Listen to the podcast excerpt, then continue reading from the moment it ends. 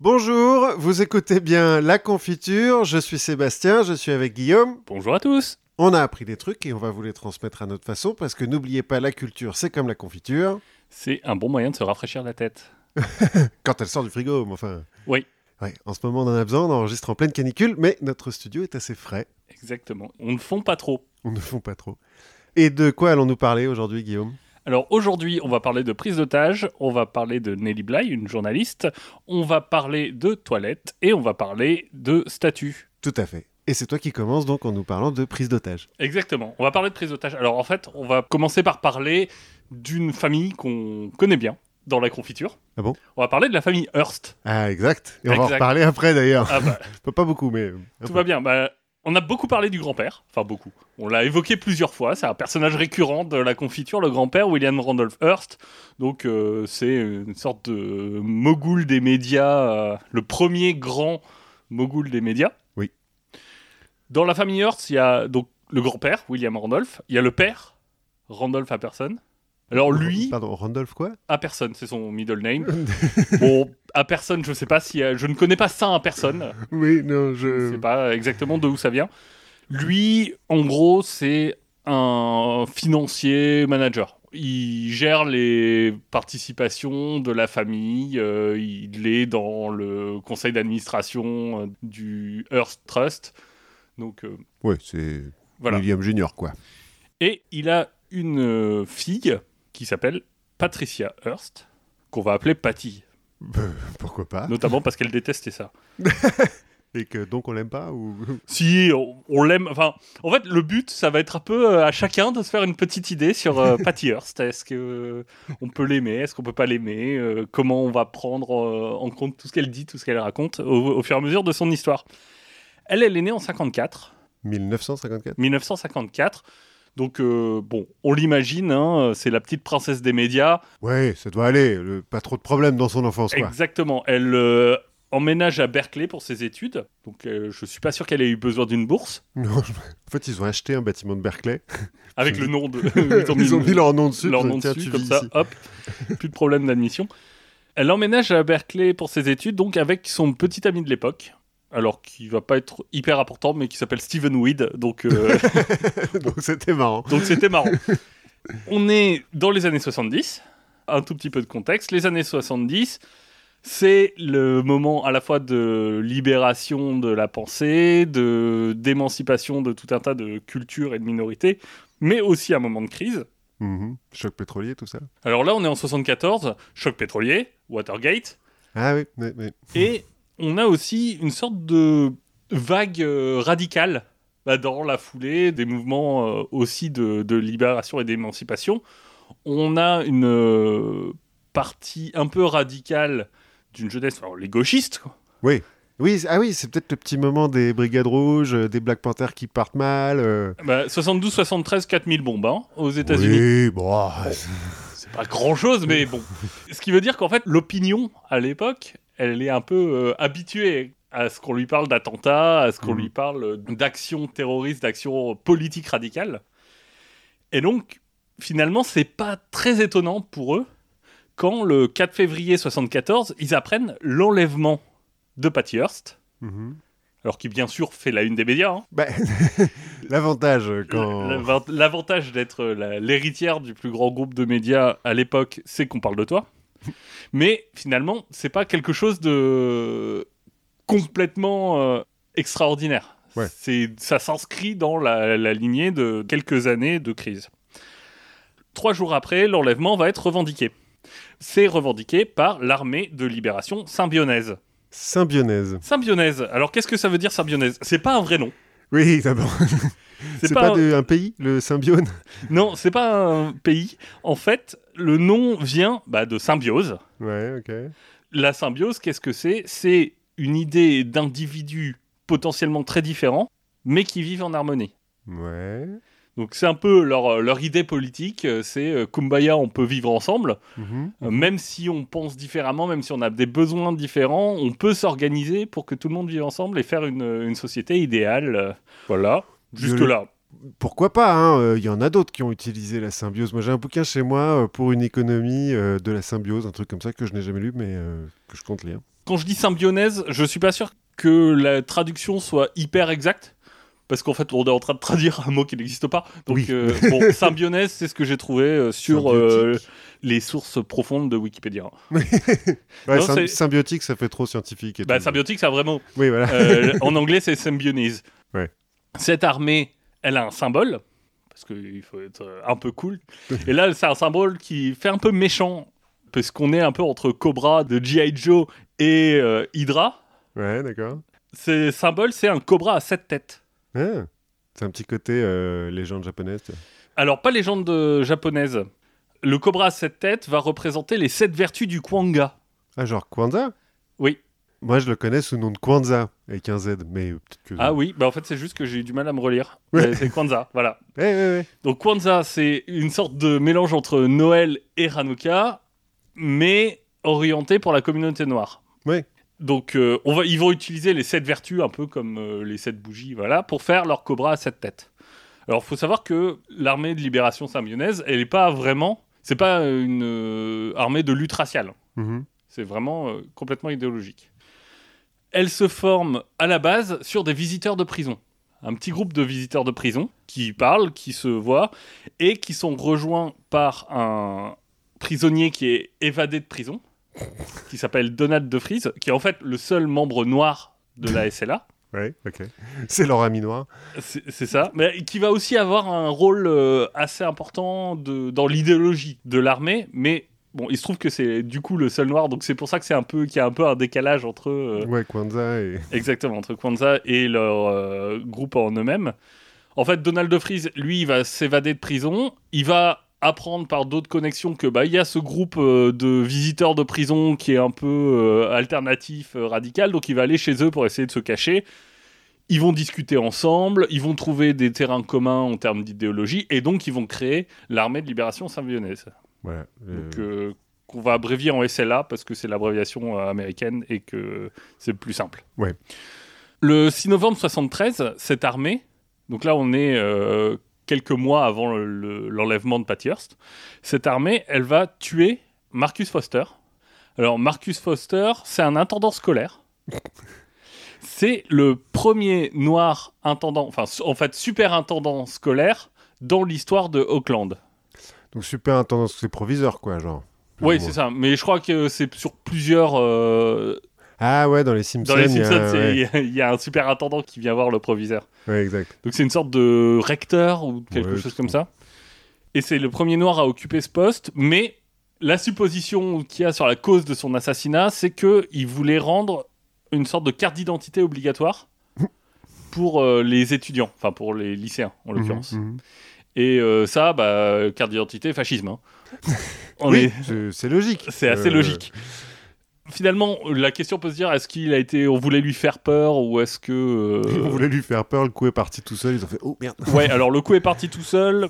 Il a quand même été abattu par des balles qui sont des balles à tête creuse, Mm.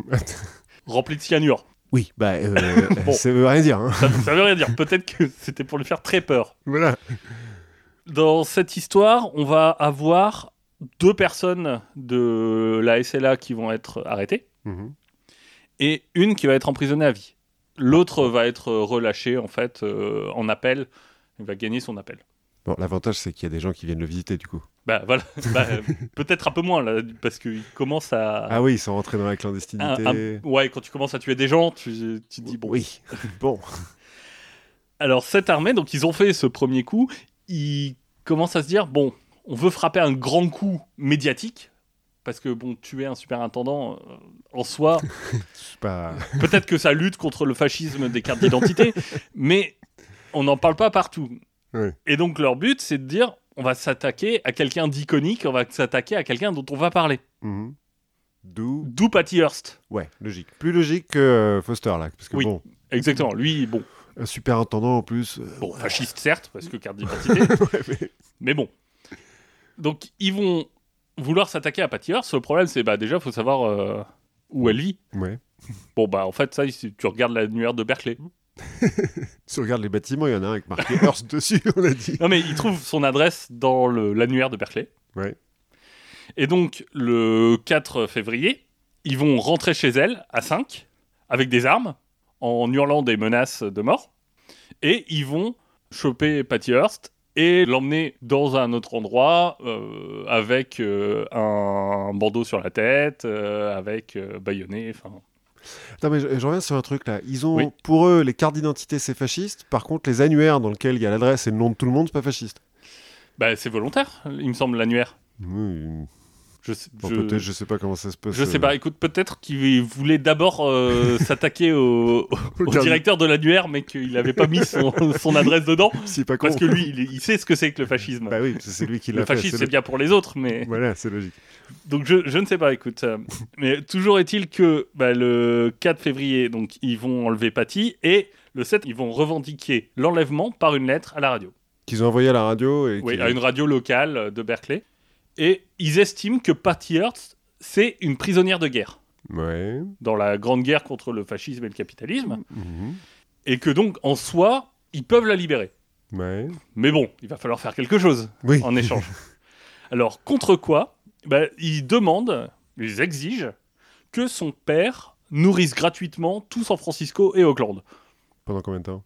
Bah, pour le moment, alors, je sais, je pas lu sur pendant combien de temps, mais euh, En tout cas, exigent. ça coûte, on estime que ça coûte 400 millions de dollars. Ouais, une bagatelle, quoi. Voilà, bah, euh, 400 millions de dollars de 74.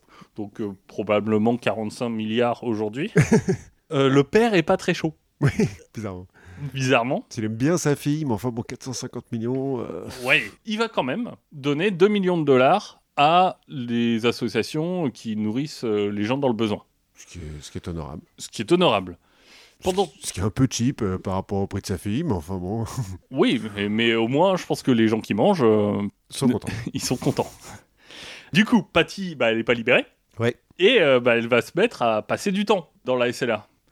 Et ce qui se passe, c'est que on la maintient donc aveuglée avec un, un bandeau sur les yeux, attachée dans un placard. Et c'est pas volontaire. hein. c'est pas parce qu'elle aime C'est ça. pas un kink. euh, non, c'est pas parce qu'elle aime ça. Euh, le- on lui hurle des menaces de mort euh, Oui. en, en permanence. Bon, ça, c'est les débuts. Et petit à petit, les mecs vont se dire bon, ok, est-ce qu'on peut la traiter un peu plus comme un être humain? Puis hurler toute la journée. euh, moi, j'ai mal à la gorge. euh, bon. Ouais, c'est ça. Bon. Et donc, ce qu'ils vont faire, c'est qu'ils vont commencer à la sortir pour euh, qu'elle puisse manger. C'est bien. Alors, elle voit toujours rien, mais au moins, elle, commence à- elle va commencer à entendre ce que la SLA dit. Notamment bah, les discussions politiques, parce qu'ils parlent que de ça. Ouais. Et donc, elle va commencer à s'acclimater à eux. Et on va encore relâcher un peu la, la garde en lui donnant une lampe de poche pour que dans son placard, elle puisse lire. Ah, c'est sympa. C'est sympa. Qu'est-ce qu'on lui donne à lire? Marx. Non, des tracts de la SLA. Oui, bon.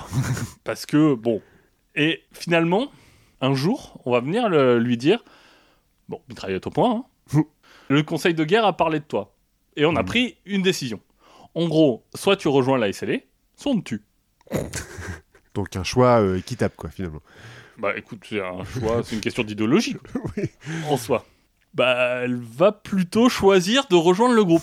Sachant qu'elle a 21 ans en plus, là. elle est Pas très. Elle a 20 ans. Oui, ouais.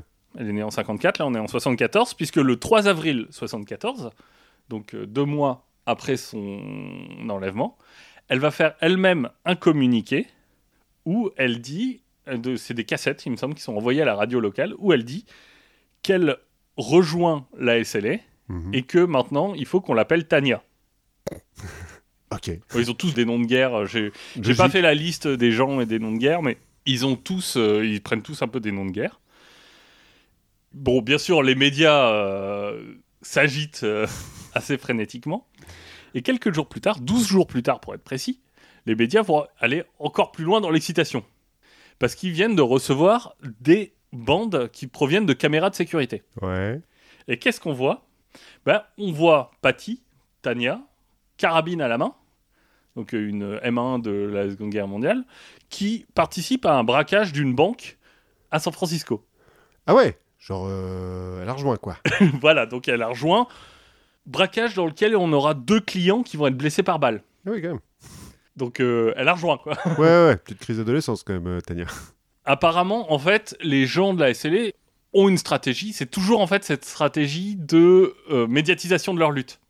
Et finalement, ce braquage de banque, bah, c'est un coup médiatique assez bien orchestré. Oui, oui, c'est pas con. C'est un peu de la propagande par le fait. Ils vont utiliser l'image de Tania et puis il y aura des images, je les mettrai sur Instagram, euh, un peu une photo un peu iconique de elle, euh, la carabine à la main qui. Avec un bandana et en treillis et tout. Euh, Alors, euh, je sais pas si elle est en treillis, mais je crois qu'elle a un bandana. Enfin, l'image est assez jolie, qui va faire une sorte de Che Guevara de, du braquage de banque. Tu braquages de pointe quand t'es fille de milliardaire. Et bah, là va commencer une cavale. Mhm. Puisque là, bon, Oui, là. là, on- le braqueur de banque, bon, ils se rendent compte aussi que bah, ils ont quand même tué un noir à San Francisco. Ils sentent que à San Francisco, ils sont pas hyper aimés. Oui. Parce qu'ils veulent faire un peu oublier ça quand même. Et donc, ils vont se déplacer vers Los Angeles. Oui, où, où tu es des noirs, finalement, c'est c'est moins grave, quoi. Bah, surtout, on les connaît pas, donc ils vont pouvoir euh, repartir un peu, pas de zéro, mais avoir un ancrage un peu plus local peut-être. Et ce qui va se passer, c'est que à un moment, ils vont tenter un braquage d'un petit magasin. Donc ils sont trois. C'est Tanya, Patty Hearst et un couple de gens de la- l'armée de libération. Et le braquage va pas très bien se passer, c'est-à-dire que le garde sort, commence à braquer les, le couple qui vient de voler des trucs. Mhm. C'est plutôt braquage en mode vol à l'étalage. hein, et- Ah oui, leur braquage, ils ont faim, ils veulent des chips, quoi. Exactement. Ouais.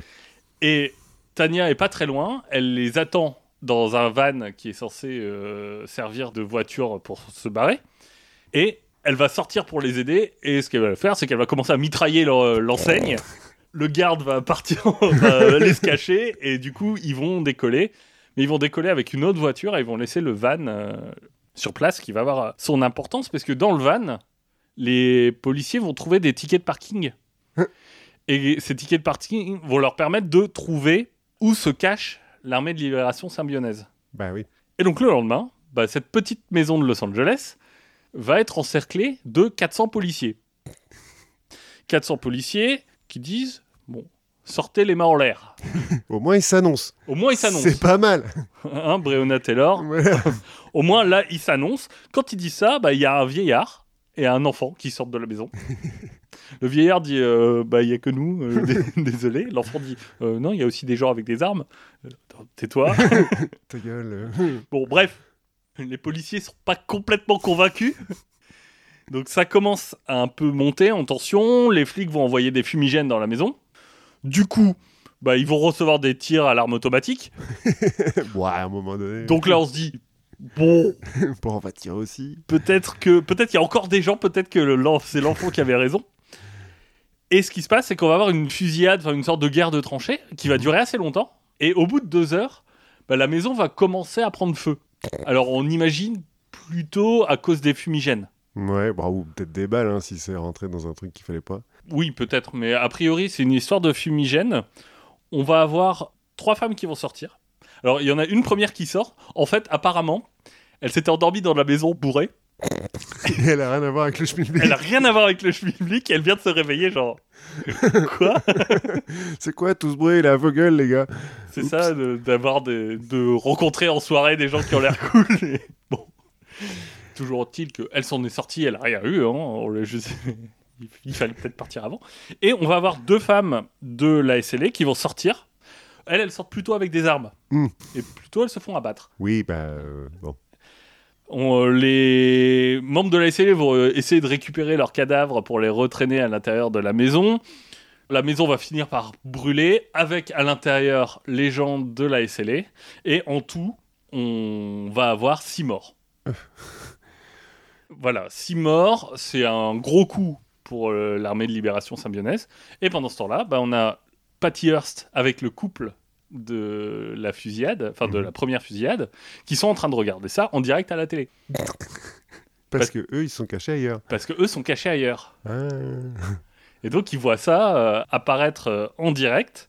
Donc j'imagine que ça doit pas être euh, forcément. Peut-être pas la meilleure soirée télé du monde, quoi. Ouais, c'est ça. Je pense que peut-être que les popcorn ont un goût un peu amer. Le 2 avril 75, autre braquage.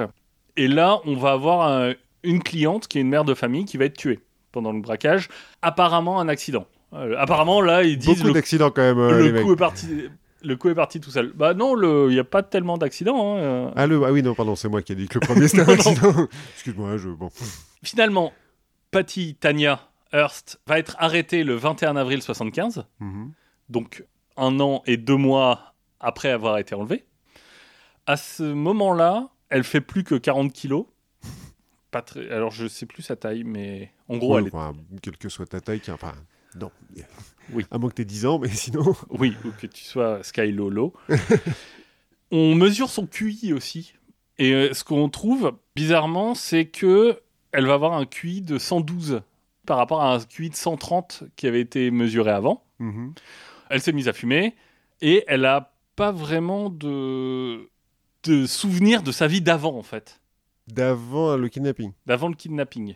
Alors, euh, 112, après, j'ai lu quelque part que la malnutrition faisait euh, baisser le QI. Sans doute. Donc, euh, La grande question qui va se poser, parce que finalement, elle va être euh, sur le banc des accusés. oui, Parce que quand même. Parce que quand tu rentres dans une banque avec, avec une carabine, c'est que bon, tu t'exposes à des poursuites judiciaires, donc ne faites pas ça chez vous, non. enfin ou dans votre banque, ni dans aucune banque. Ni dans des magasins d'ailleurs. hein. Enfin, Oui. De manière générale, n'utilisez pas de carabine. C'est ça, gardez euh, des carabines du grand-père dans le grenier et n'y touchez pas. La question donc c'est est-ce qu'elle est volontaire? Mhm. Est-ce qu'elle a fait ça volontairement ou est-ce qu'elle a été un- conditionnée d'une certaine façon? Ouais. on va avoir en fait l'affrontement de deux images un peu contradictoires qui vont être le- l'héritière un peu propre sur elle dont on parlait au début pendant son enlèvement. L'héritière d'une famille riche euh, qui est euh, à Berkeley dans une grande université. Et à côté de ça, on a bah, la Tan- Tania. Enfin, c'est un peu Patricia contre Tania, quoi. Ouais, Euh, la Tania avec sa carabine qui braque des banques. ouais, c'est Dr. Jekyll et Mr. Hyde, quoi. Et elle, ce qu'elle va dire, c'est Attendez, moi, j'ai fait ça pour pas mourir. Oui, on m'a forcé, euh, on m'a filé le choix, rejoins-nous ou t'es mort, quoi. Oui, c'est ça. Rejoins-nous, t'es mort. Et du coup, bah, c'était, on- je les rejoins. Et donc, je participe. Ils me disent, tu viens avec nous braquer une banque. Je vais avec eux braquer une banque. Alors, moi, je. Parce qu'il y a un moment là où elle est toute seule à attendre les deux autres dans son van, elle a une carabine, qu'est-ce qui l'empêche de se barrer?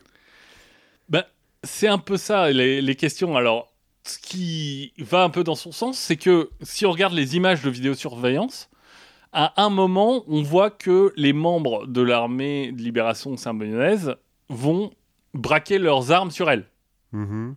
Un peu comme s'ils n'étaient pas tout à fait sûrs. euh, mais c'est vrai qu'il y a plein de moments où elle aurait pu partir. Ouais, en un an euh, de cavale. euh, On a l'impression qu'à certains moments, elle traîne un peu la patte, euh, mais elle, elle reste avec eux. L'épisode de la fusillade devant le magasin qui a donné lieu à la fusillade dans la maison, bah, si elle juste, si elle avait rien fait, Ouais, les deux autres se seraient fait arrêter. Et elle, puis- elle aurait pu dire euh, Ah, on, on m'a forcé, on m'a arrêté.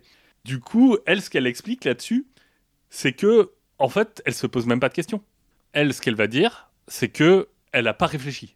Sur Mhm. le coup, c'est vraiment un réflexe conditionné parce qu'on l'a entraîné, Mhm. parce qu'elle a eu un- une sorte d'entraînement militaire. Et bah voilà, il se passe ça, elle tire, elle réfléchit pas. Ce qu'on demande à un soldat. Ce qu'on demande à un soldat, Réfléchir, c'est mourir. Exactement. On fait écouter au jury ses enregistrements où elle n'a pas l'air d'hésiter. Quand elle parle, elle parle d'un ton euh, vraiment décidé, déterminé. Et on va aussi évoquer quelques questions euh, sur sa moralité en tant que jeune fille. Parce qu'il se trouve que elle a, elle a eu des aventures sexuelles avec deux membres euh, de la SLA. Oui, bon, mais c'est les années 70 à Berkeley, quoi. Alors elle, elle va dire, mais attendez, euh, enfin voilà, moi c'est des viols. Ouais, oui, aussi. Ce à quoi des gens de la SLA vont dire euh, c'est un viol, mais t'as quand même gardé un médaillon que un des deux t'a offert. Euh, oui. Donc là-dessus, moi j'ai pas d'avis parce que c'est des questions qui sont hyper compliquées. Et, on- et en fait, on sait pas euh, comment Oui. quelqu'un réagit dans ce genre de situation. Mais elle va être condamnée finalement à 7 ans pour le braquage. Donc braquage à main armée, elle est condamnée en 76, en mars 76. Sa santé va hyper vite se dégrader. Et en plus, on va avoir des problèmes de sécurité. C'est-à-dire que l'armée de libération sabionnaise, ils vont avoir d'autres membres en prison. Mhm. Même s'ils sont pas nombreux, ils sont au même endroit, donc ils vont être euh, plus ou moins dans les mêmes prisons. Elle va se retrouver avec des rats morts dans- sur son oreiller, enfin voilà, des choses euh, assez sympathiques. Donc euh, il va y avoir quelques problèmes. Elle va pouvoir sortir pour témoigner contre eux à un moment. On va avoir un sénateur dont on a déjà parlé qui va prendre sa défense. Donc c'est le sénateur Léo Ryan. Je ne sais plus s'il est sénateur ou représentant au Congrès. En gros, quelqu'un du Congrès, Léo Ryan, qui va prendre euh, sa défense. C'est juste avant qu'il parte pour Johnstown, Ah où il va mourir. Oui, Mais du il coup, choisit bien ses chevaux, lui. oui, mais en fait, du coup, c'est toute cette histoire de Johnstown.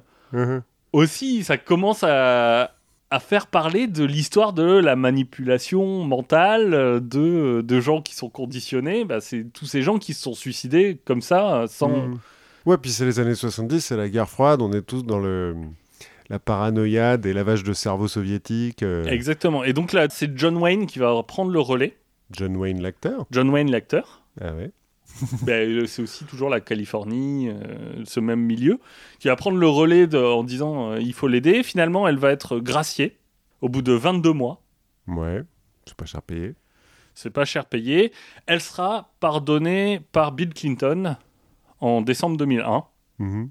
Donc euh, décembre 2001, c'est les derniers, derniers, derniers jours du mandat de Bill Clinton. hein. Attends, 2001 ou 2000 Parce que 2001, il est plus président. Euh, je sais plus si c'est... 2001, c'est Bush déjà. Attends, l'élection c'est en 2000 Ouais. Oui, bah c'est les derniers jours de 2000. Puisque Mm. Bush, en fait, Bush doit être élu en novembre 2000, donc il est président effectivement en janvier 2001. Exactement. Donc en décembre Et 2000, c'est les derniers décembre jours de 2000 Clinton. ou janvier 2001. Enfin, vraiment, c'est les tout, tout, tout derniers euh, jours euh, de mandat de Bill Clinton. C'est le moment où il lâche tout, ça c'est bon. Ouais, alors, foutre, les, j'ai été les pardons fois. de Bill Clinton à ce, à ce moment-là sont assez, euh, assez controversés, on va dire. Ah, ouais Bon, et notamment des gens qui étaient pris dans des scandales avec lui. hein. Ah, oui. Parce, oui, que bon, le, parce que s'il a eu une procédure d'impeachment, c'est à cause de scandales immobiliers à la base. Ah. Ah, ça n'a rien à voir avec euh, Monica?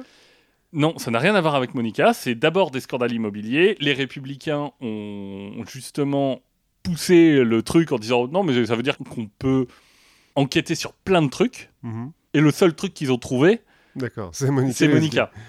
Ouais, bon. Donc euh, c'est complice ou peut-être complice, ou on sait pas trop complice, notamment dans cette affaire de scandale immobilier. Eux ont été graciés dans les derniers jours de son mandat. Bien que ça servait à quelque chose d'être pote avec un président. Oui. quoi. Ce qui est assez étonnant, c'est que elle va ensuite euh, épouser son garde du corps de, pendant son procès. Ok. Pourquoi pas? Voilà. C'est pas la seule, hein. Il n'y a pas Britney Spears qui, est- qui s'est mis en couple Oui, mais c'est juste que le l'histoire est assez marquante euh, quand on repense à ce qui s'est passé juste avant. Ouais. Euh, avec qui elle va avoir deux enfants. hein. Elle va faire quelques films, quelques livres. Alors pas des grands films. hein. Oui, non, parce que je vais- Elle va aussi gagner quelques concours canins prestigieux. et euh, créer une fondation pour le sida. Enfin, contre le sida, Oui. plutôt. J'espère. Le problème, c'est qu'en fait, on sait toujours pas ce qui s'est passé. Mhm. En fait, aujourd'hui, personne peut dire euh, elle était euh, coupable ou pas, elle était volontaire ou pas. Mhm. Et, et peut-être que même personne peut le dire, parce que peut-être que même si elle, elle a menti pour se couvrir au moment de ses emmerdes légales, peut-être qu'en fait, euh, elle était pas si volontaire qu'elle le pensait. Enfin, Oui, oui, oui. c'est très compliqué. Et c'est un peu un cas emblématique euh, bah, de ce qu'on appelle Le syndrome de Stockholm. le syndrome de Stockholm. Parce que je- tu m'avais un petit peu euh, dit avant hein, Oui. que tu allais parler du syndrome de Stockholm, mais j'ai dit, mais qu'est-ce que ça a à voir avec la Suède, tout ça? Bah, voilà. Pourquoi on parle de syndrome de Stockholm? Eh bien, parce qu'il faut remonter à un fait divers qui se passe à Aix-en-Provence. Non. qui, qui se passe à Stockholm, bizarrement, pas très longtemps avant. Mhm. Puisque ça se passe le 23 août 73. Donc on est à Stockholm.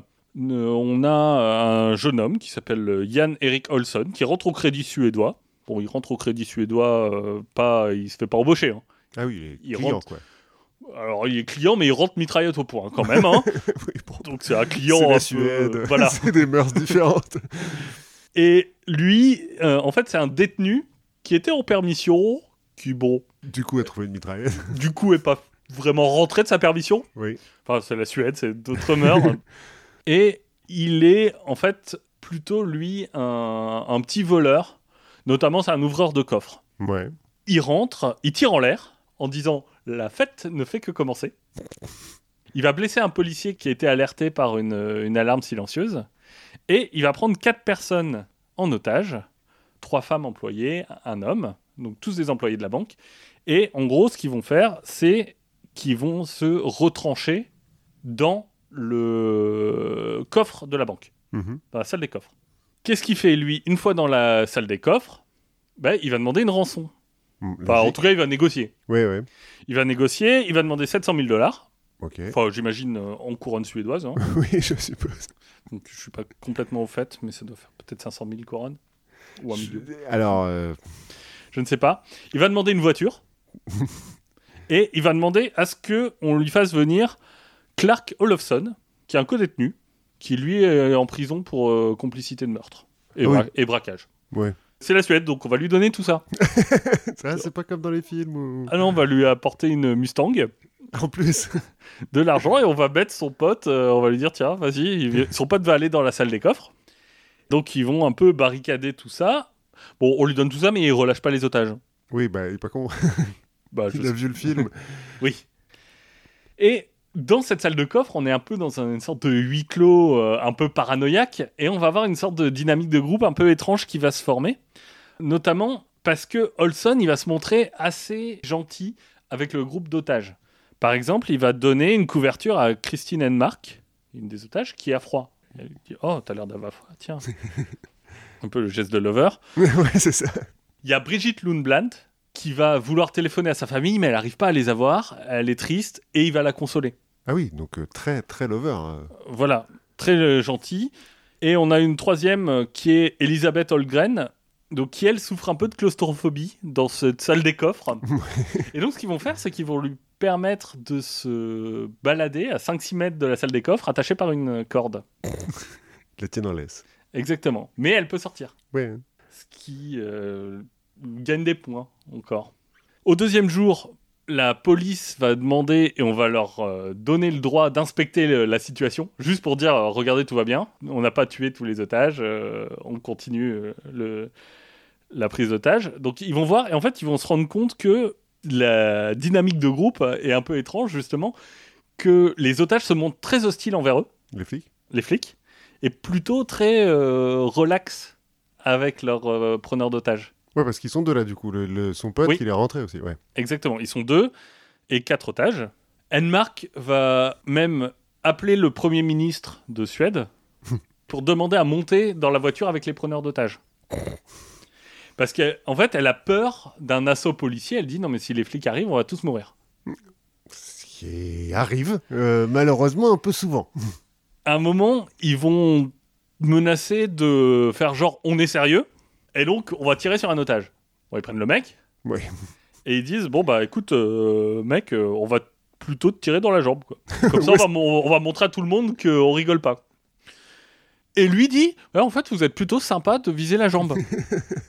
C'est plutôt chouette, euh, merci. C'est mieux que les fesses, oui. Ou que... Merci les gars. Et Enmark, donc Christine Enmark, va, qui est une autre otage, va lui dire non mais c'est une bonne idée, euh, vas-y sors ta jambe euh, et elle va essayer de le persuader que c'est bien qu'il faut se faire tirer dans la jambe.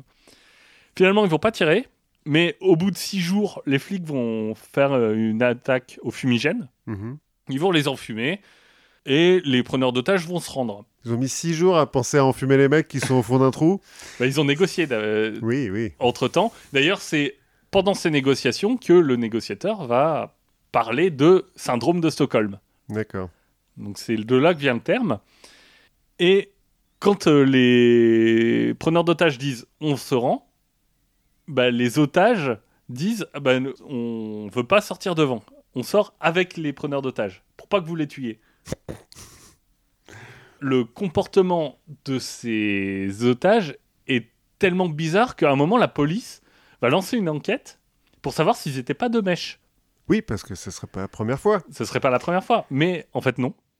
Et du coup, le- la question étonne tout le monde. C'est de là que vient l'histoire de syndrome de Stockholm.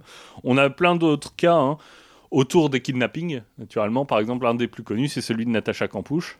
Natacha Campouche qui va être kidnappée à 10 ans, qui va réussir à s'enfuir à 18 ans. Mhm. Et C'est celle euh, qui l'a gardé dans une cave, là?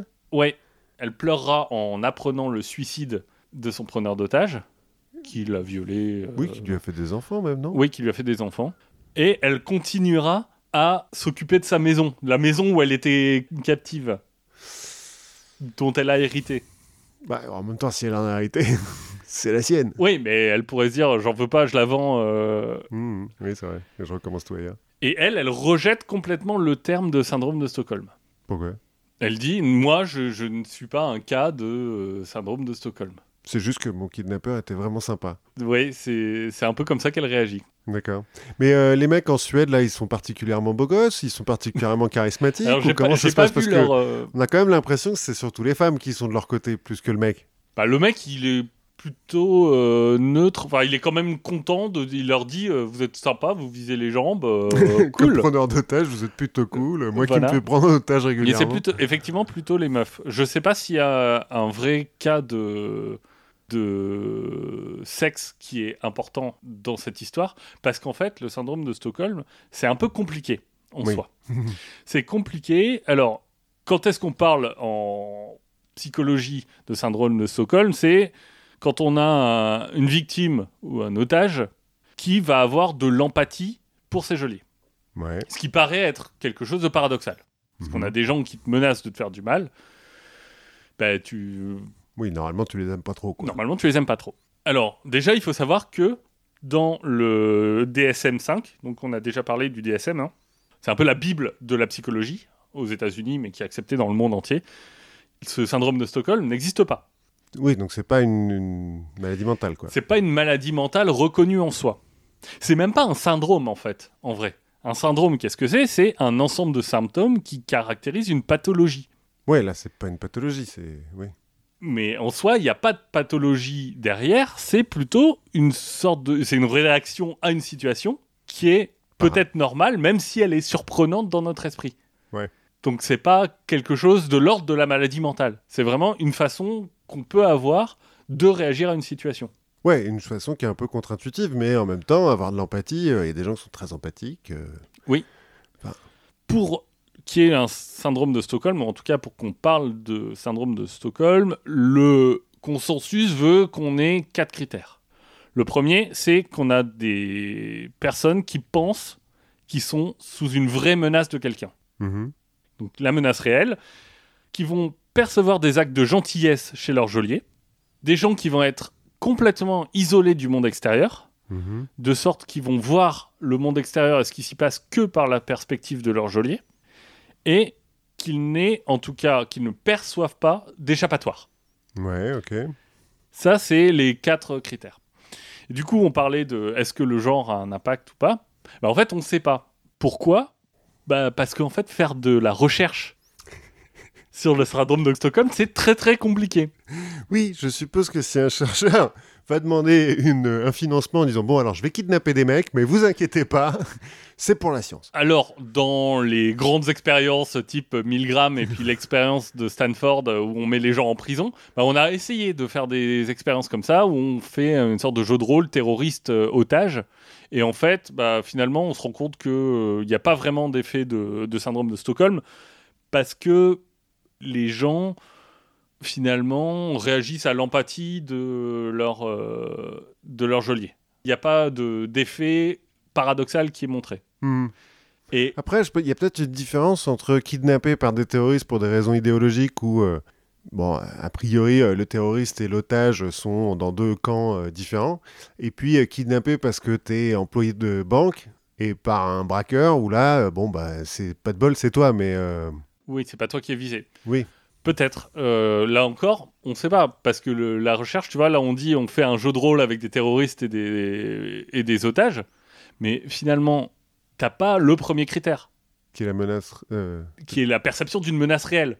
Oui, bah oui. oui. Enfin, j'imagine. Ou alors, bon, après, il y a des jeux de rôle, il y a des mecs qui sont vraiment dedans. hein. oui, c'est ça. Bon. Même si dans l'expérience de Stanford, il y avait des mecs qui sont vraiment dedans, je pense que tu te dis pas je vais mourir. c'est parce que t'as pas Daniel Day-Lewis en face. hein. Quand il joue un terroriste, Oui. le mec, euh, tu crois? Et quand on regarde, alors il y a une, euh, une méta-étude donc qui reprend un peu toutes les études qui parient en 2008. Finalement, eux, ils reprennent que 8 cas emblématiques, Mhm. et dont euh, Natacha Campouche, dont euh, Patty Hearst.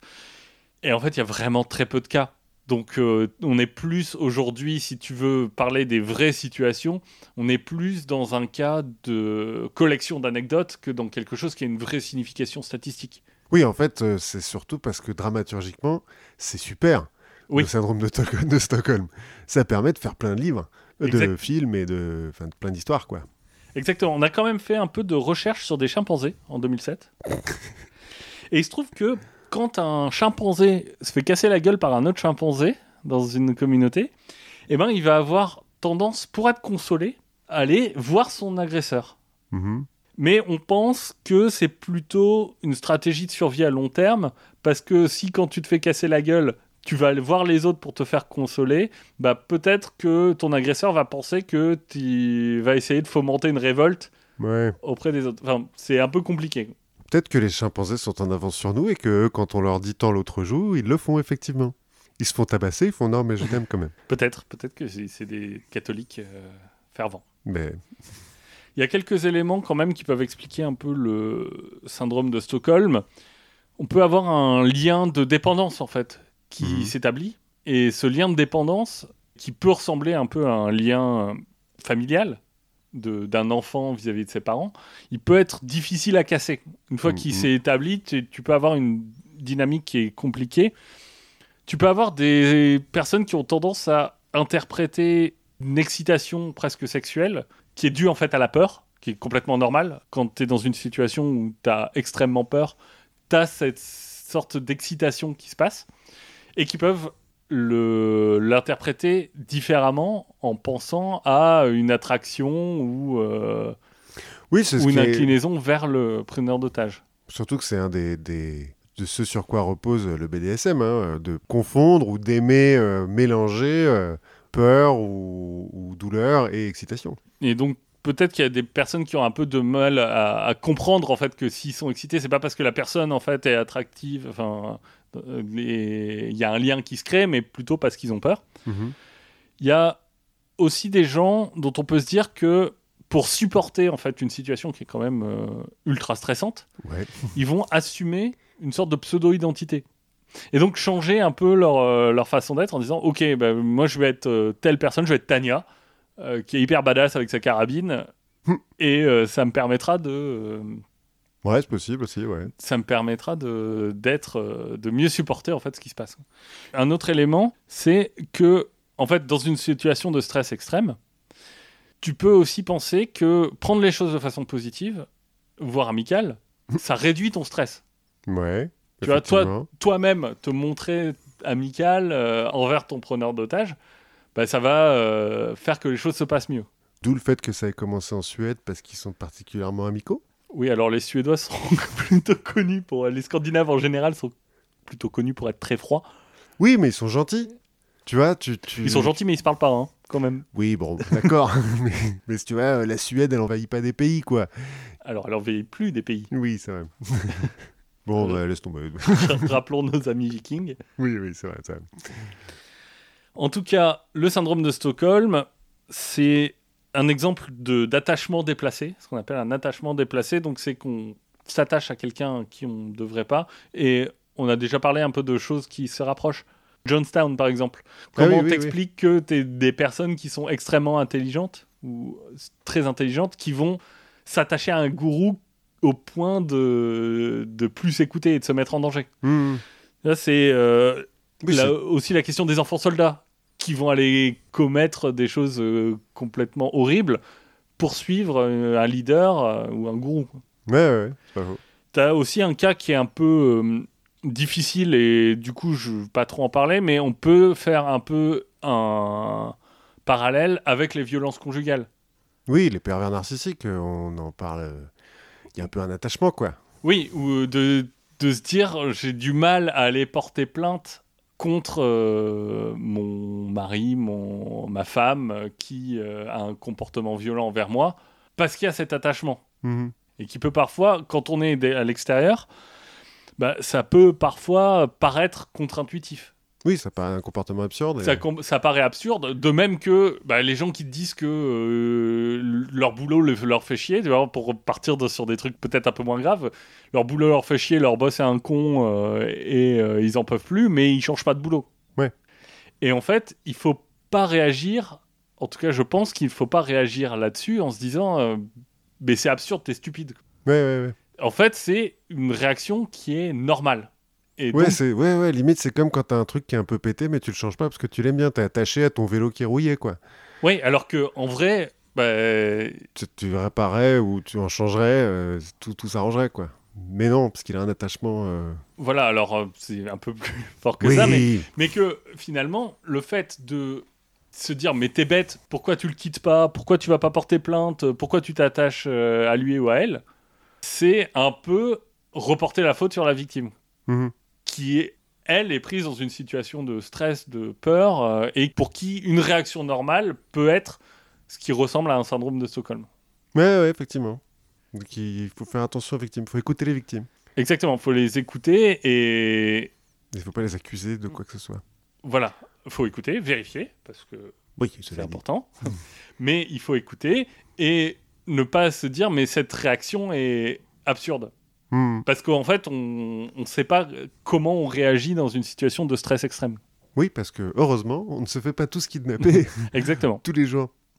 Et ben, c'était très intéressant. Et donc, on va parler un petit peu du grand-père de Patty Hearst. Ah, William Randolph. Ouais, alors un tout petit peu, parce qu'on va parler de journalisme à peu près à cette époque-là, quoi, fin 19e, euh, etc. D'ailleurs, euh, Patricia, elle aime pas Patricia? Non, elle aime pas se faire appeler Patty, mais Oui. juste comme ça. Bon, je sais pas, j'ai juste lu qu'elle aimait pas qu'on Ah, l'appelle comme ça. Bon, d'accord. Bon, mais alors, euh, son grand-père, donc, il est euh, mogol des, des médias euh, fin 19e, début 20e Oui. siècle. euh, Il déclenche des guerres. Ouais, voilà, la guerre d'Espagne, mais c'est pas le seul. Le mogol des médias. Il est euh, en concurrence avec euh, Pulitzer, Oui. Joseph Pulitzer. Bon, mais on va parler d'une femme, parce que ça fait longtemps qu'on n'a pas parlé de femme un petit peu euh, bien, Oui, euh, comment on dit, euh, extraordinaire même. Donc on va parler de Nellie Bly. Nellie Bly, donc elle va travailler pour Pulitzer et pour Hearst en tant que journaliste, Mhm. et c'est un peu une sorte de Tintin au féminin. D'accord. C'est genre une reporter qui a peur de rien et qui va faire des trucs de ouf. euh, bon, pour son métier de reporter, mais aussi parce que euh, ça la chauffe, quoi. D'accord. Nellie Bly, elle est née Elizabeth Jane Cochrane le 5 mai 1864 à Cochrane's Mill, en Pennsylvanie. En fait, son père, euh, donc qui possède le Cochrane's Mill, le moulin Oui. de Cochrane, il est bon, il a acheté toutes les terres autour parce que ça marche bien, faut croire. Oui. Et donc, euh, donc la ville, c'est en fait chez lui. Quoi. non, pas tout à fait. En fait, il a été juge du comté du coin. Et donc, euh, comme il a été un juge bien, et bah, euh, le coin, on l'a appelé Cochrane's Mill. D'accord. Donc, euh, il est respecté. Bon, il a eu 10 enfants d'un premier mariage. Elisabeth, c'est la fille d'un deuxième mariage où il aura 5 enfants. Donc, Productif. productif. Malheureusement, quand elle a 6 ans, son père meurt. Et quand tu as 15 enfants, euh, bah, l'héritage, euh, il en reste pas beaucoup. quoi. Du coup, bon, c'est un peu dur pour Oui. sa mère, euh, Elisabeth et ses frères et sœurs. Donc sa mère se remarie 5 ans plus tard. Pas de bol, son nouveau mari est un ivrogne hein, Oui. et euh, la tabasse. D'accord. Donc euh, ça se passe mal. Donc la mère d'Elisabeth ne fait pas un syndrome de Stockholm, va divorcer. Ce qui fait qu'à 14 ans, Elisabeth, elle est obligée de témoigner contre son beau-père au tribunal pour le divorce de sa mère. Ce qui euh, doit un peu forger son caractère, quoi. Oui, c'est pas un moment facile. Non, parce que bon, à l'époque, on est donc euh, en 1814 ans à 1878. Divorcer, c'est pas si simple que ça, quoi. Faut qu'il y ait des, des raisons. Oui. Donc, euh, procès, tribunal et tout, machin. Jury et tout. Enfin, t'as un jury Oui. qui doit dire si t'as le droit de divorcer. Je trouve ça complètement. euh, Non, non, vous restez ensemble. ouais, non, on pense que non. Finalement, euh, restez ensemble. On pense que vous, d'abord, il faudrait que vous discutiez, euh, que vous preniez des vacances ensemble loin des enfants. c'est ça. Bref, après le divorce de sa mère, Elisabeth, donc elle a 14 ans, elle est plus ou moins en âge de travailler, donc enfin, elle va bientôt être en âge de travailler. Elle se dit qu'une façon de gagner sa vie quand on est une femme et jeune, c'est d'être instite. Oui. Donc, elle va rentrer dans l'école normale d'Indiana, qui, comme son nom l'indique, se trouve en Pennsylvanie. D'accord. Parce que bref, c'est les États-Unis. Sauf que au bout d'un trimestre, bah, plus d'argent, donc euh, plus d'école, donc euh, retour euh, chez maman, et puis là, bah, petit boulot quoi. En gros, elle se dit bon, Je vais être serveuse dans un diner. ouais, plus ou moins. Non, en fait, elle veut devenir gouvernante. Elle se dit que c'est une place qui est tranquille, et puis que ça ne demande pas non plus de faire des grandes études, donc pourquoi pas. En 1880, la famille va à Pittsburgh, Et donc c'est là qu'elle essaye de devenir euh, gouvernante. Pendant cinq ans, il ne se passe pas grand-chose, mais en 1885, le journal local, le Pittsburgh Dispatch, va publier une colonne, alors euh, un parti pris, on va dire maintenant, on dit un billet d'opinion. Un édito? Un édit, oui. Non, parce que bon, euh, c'est un truc sexiste qui s'appelle What Girls Are Good For. Donc, euh, ce à quoi sont bonnes les jeunes filles. J'espère que c'est pas l'édito principal du journal. Bon, on est, en... on On- est fin du 19e. euh, On est en 1885, mais bon, on est quand même à bon, Pittsburgh, il se passe peut-être pas grand-chose. Bon, enfin bon, toujours est-il, il y a cet article qui sort, qui est particulièrement sexiste, hein, parce que selon l'auteur, donc les filles, elles sont bonnes à être des plantes vertes et à être des femmes au foyer, quoi. À pondre des enfants et à la fermer. Ce qui est un point de vue que la confiture ne partage pas. Non. Et Elisabeth non plus. Du coup, elle est un petit peu vénère et elle écrit une lettre euh, au journal, donc au Pittsburgh euh, Dispatch, qui, je résume, espèce de gros con décérébré, les filles, elles sont bonnes à faire ce qu'elles ont envie de faire et quand elles sont pauvres, elles n'ont pas le choix, donc mange tes morts. En gros, hein, je paraphrase. Et elle signe ça, l'orpheline solitaire. Parce que le fait est qu'elle est un peu orpheline. Elle a déjà écrit un peu des poèmes avant. En gros, elle a une belle plume. Euh, elle a fait l'école euh, bah, autant qu'elle a pu, mais euh, elle sait bien écrire quoi. Et les jours suivants, le rédac chef du journal, un certain George Madden, va publier un encart demandant à l'orpheline solitaire de venir au journal. Parce qu'il a bien lu la lettre et tout, qu'il va pas la publier, parce que bon, euh, voilà, mais euh, il veut la rencontrer. Donc euh, elle y va, hein, elle a Oui. 21 ans, et elle impressionne Madden. Il faut voir, en gros, que toute sa vie, euh, donc Nelly Bly, euh, Elizabeth Cochrane, elle va enfoncer des portes juste parce qu'elle est hyper euh, pétillante. Elle est jolie, mais surtout elle est hyper pétillante et elle a peur de rien. C'est ça. Donc quand elle sort, Oublie que t'as aucune chance. ouais, c'est ça. Quand elle se retrouve en face de- du rédacteur en chef et qu'il lui dit alors c'est vous qui avez écrit ça, ma petite dame, qu'elle lui dit bah ouais ouais ouais, et je peux en écrire d'autres même si vous voulez. Et l'autre il dit ah bon, eh bah prouvez-le moi. Écrivez un article sur les femmes qui soit euh, plus intelligent que celui de euh, mon journaliste. J'ai une citation qui me vient dans la tête, mais je me souviens plus de qui c'est. Euh, ils savaient pas que c'était impossible, alors ils l'ont fait. Ouais, c'est un peu ça. Et ça va, tu vas voir, parce qu'on va l'avoir plusieurs fois, ce truc-là. Donc, quelques jours plus tard, elle revient avec un article sur les femmes divorcées. Donc, elle a interviewé sa mère et puis euh, les autres femmes divorcées qu'elle connaît autour, où euh, elle décrit bah, donc, les problèmes pour la femme divorcée pour les enfants de la femme divorcée, et où elle euh, demande une révision, une réforme des lois sur le mariage et le divorce. George Madden, euh, bah, euh, super, on va publier. Puis, bah, si tu peux m'en faire d'autres, je t'en prie, je vais t'engager en fait, parce que t'es forte. Donc elle est engagée et elle devient reporter. Elle se met euh, au début bah, à écrire sur ce qu'elle connaît, donc euh, les gens autour d'elle, dans, Oui. dans le quartier où elle vit. Donc elle va écrire euh, sur les femmes qui travaillent dans l'usine d'à côté, sur les enfants qui travaillent aussi dans l'usine d'à côté. En gros, surtout sur les usines d'à côté où ça se passe pas très bien. Oui. Et du coup, les Pas trop sur l'ingénierie des usines d'à côté, j'imagine. Non plus sur les gens Plus sur les qui, gens. qui en chient, quoi, hein, parce qu'on est quand même en 1885 à Pittsburgh, quoi. Oui. Le droit du travail, bof. du coup, les industriels locaux, bon, bah, ils sont un petit peu remontés. Et ils écrivent, au- enfin, ils écrivent au journal. Non, ils écrivent pas au courrier des lecteurs. Ils vont voir directement le patron du journal, lui disant, dis donc, euh, votre petite jeune là, euh, qui a changé de nom, hein, parce qu'en gros, à l'époque, c'est pas très bien vu que des femmes écrivent. Oui. Donc, on leur donne un pseudonyme. C'est George Madden qui lui a trouvé donc le pseudonyme de Nelly Bly, qui est, euh, ça vient d'une chanson qui est un peu populaire à l'époque. D'accord. C'est pas très bien vu, mais on cache pas le fait que ce soit une femme. Non, juste, euh, on veut pas que qu'on sache qui c'est, quoi. D'accord. Pour euh, l'aider, elle. Oui. D'accord. Oui, c'est un peu paradoxal, mais enfin, bon, c'est comme ça. En fait, on cache pas que c'est une femme parce que c'est un moment où les femmes se mettent à lire le journal. Bah, Puis Georges Madden, il a dû se rendre compte, du coup, en recevant la lettre, c'est peut-être peut-être pas la seule d'ailleurs, de lettre d'insulte qu'il a reçue euh, après sa- son édito, là.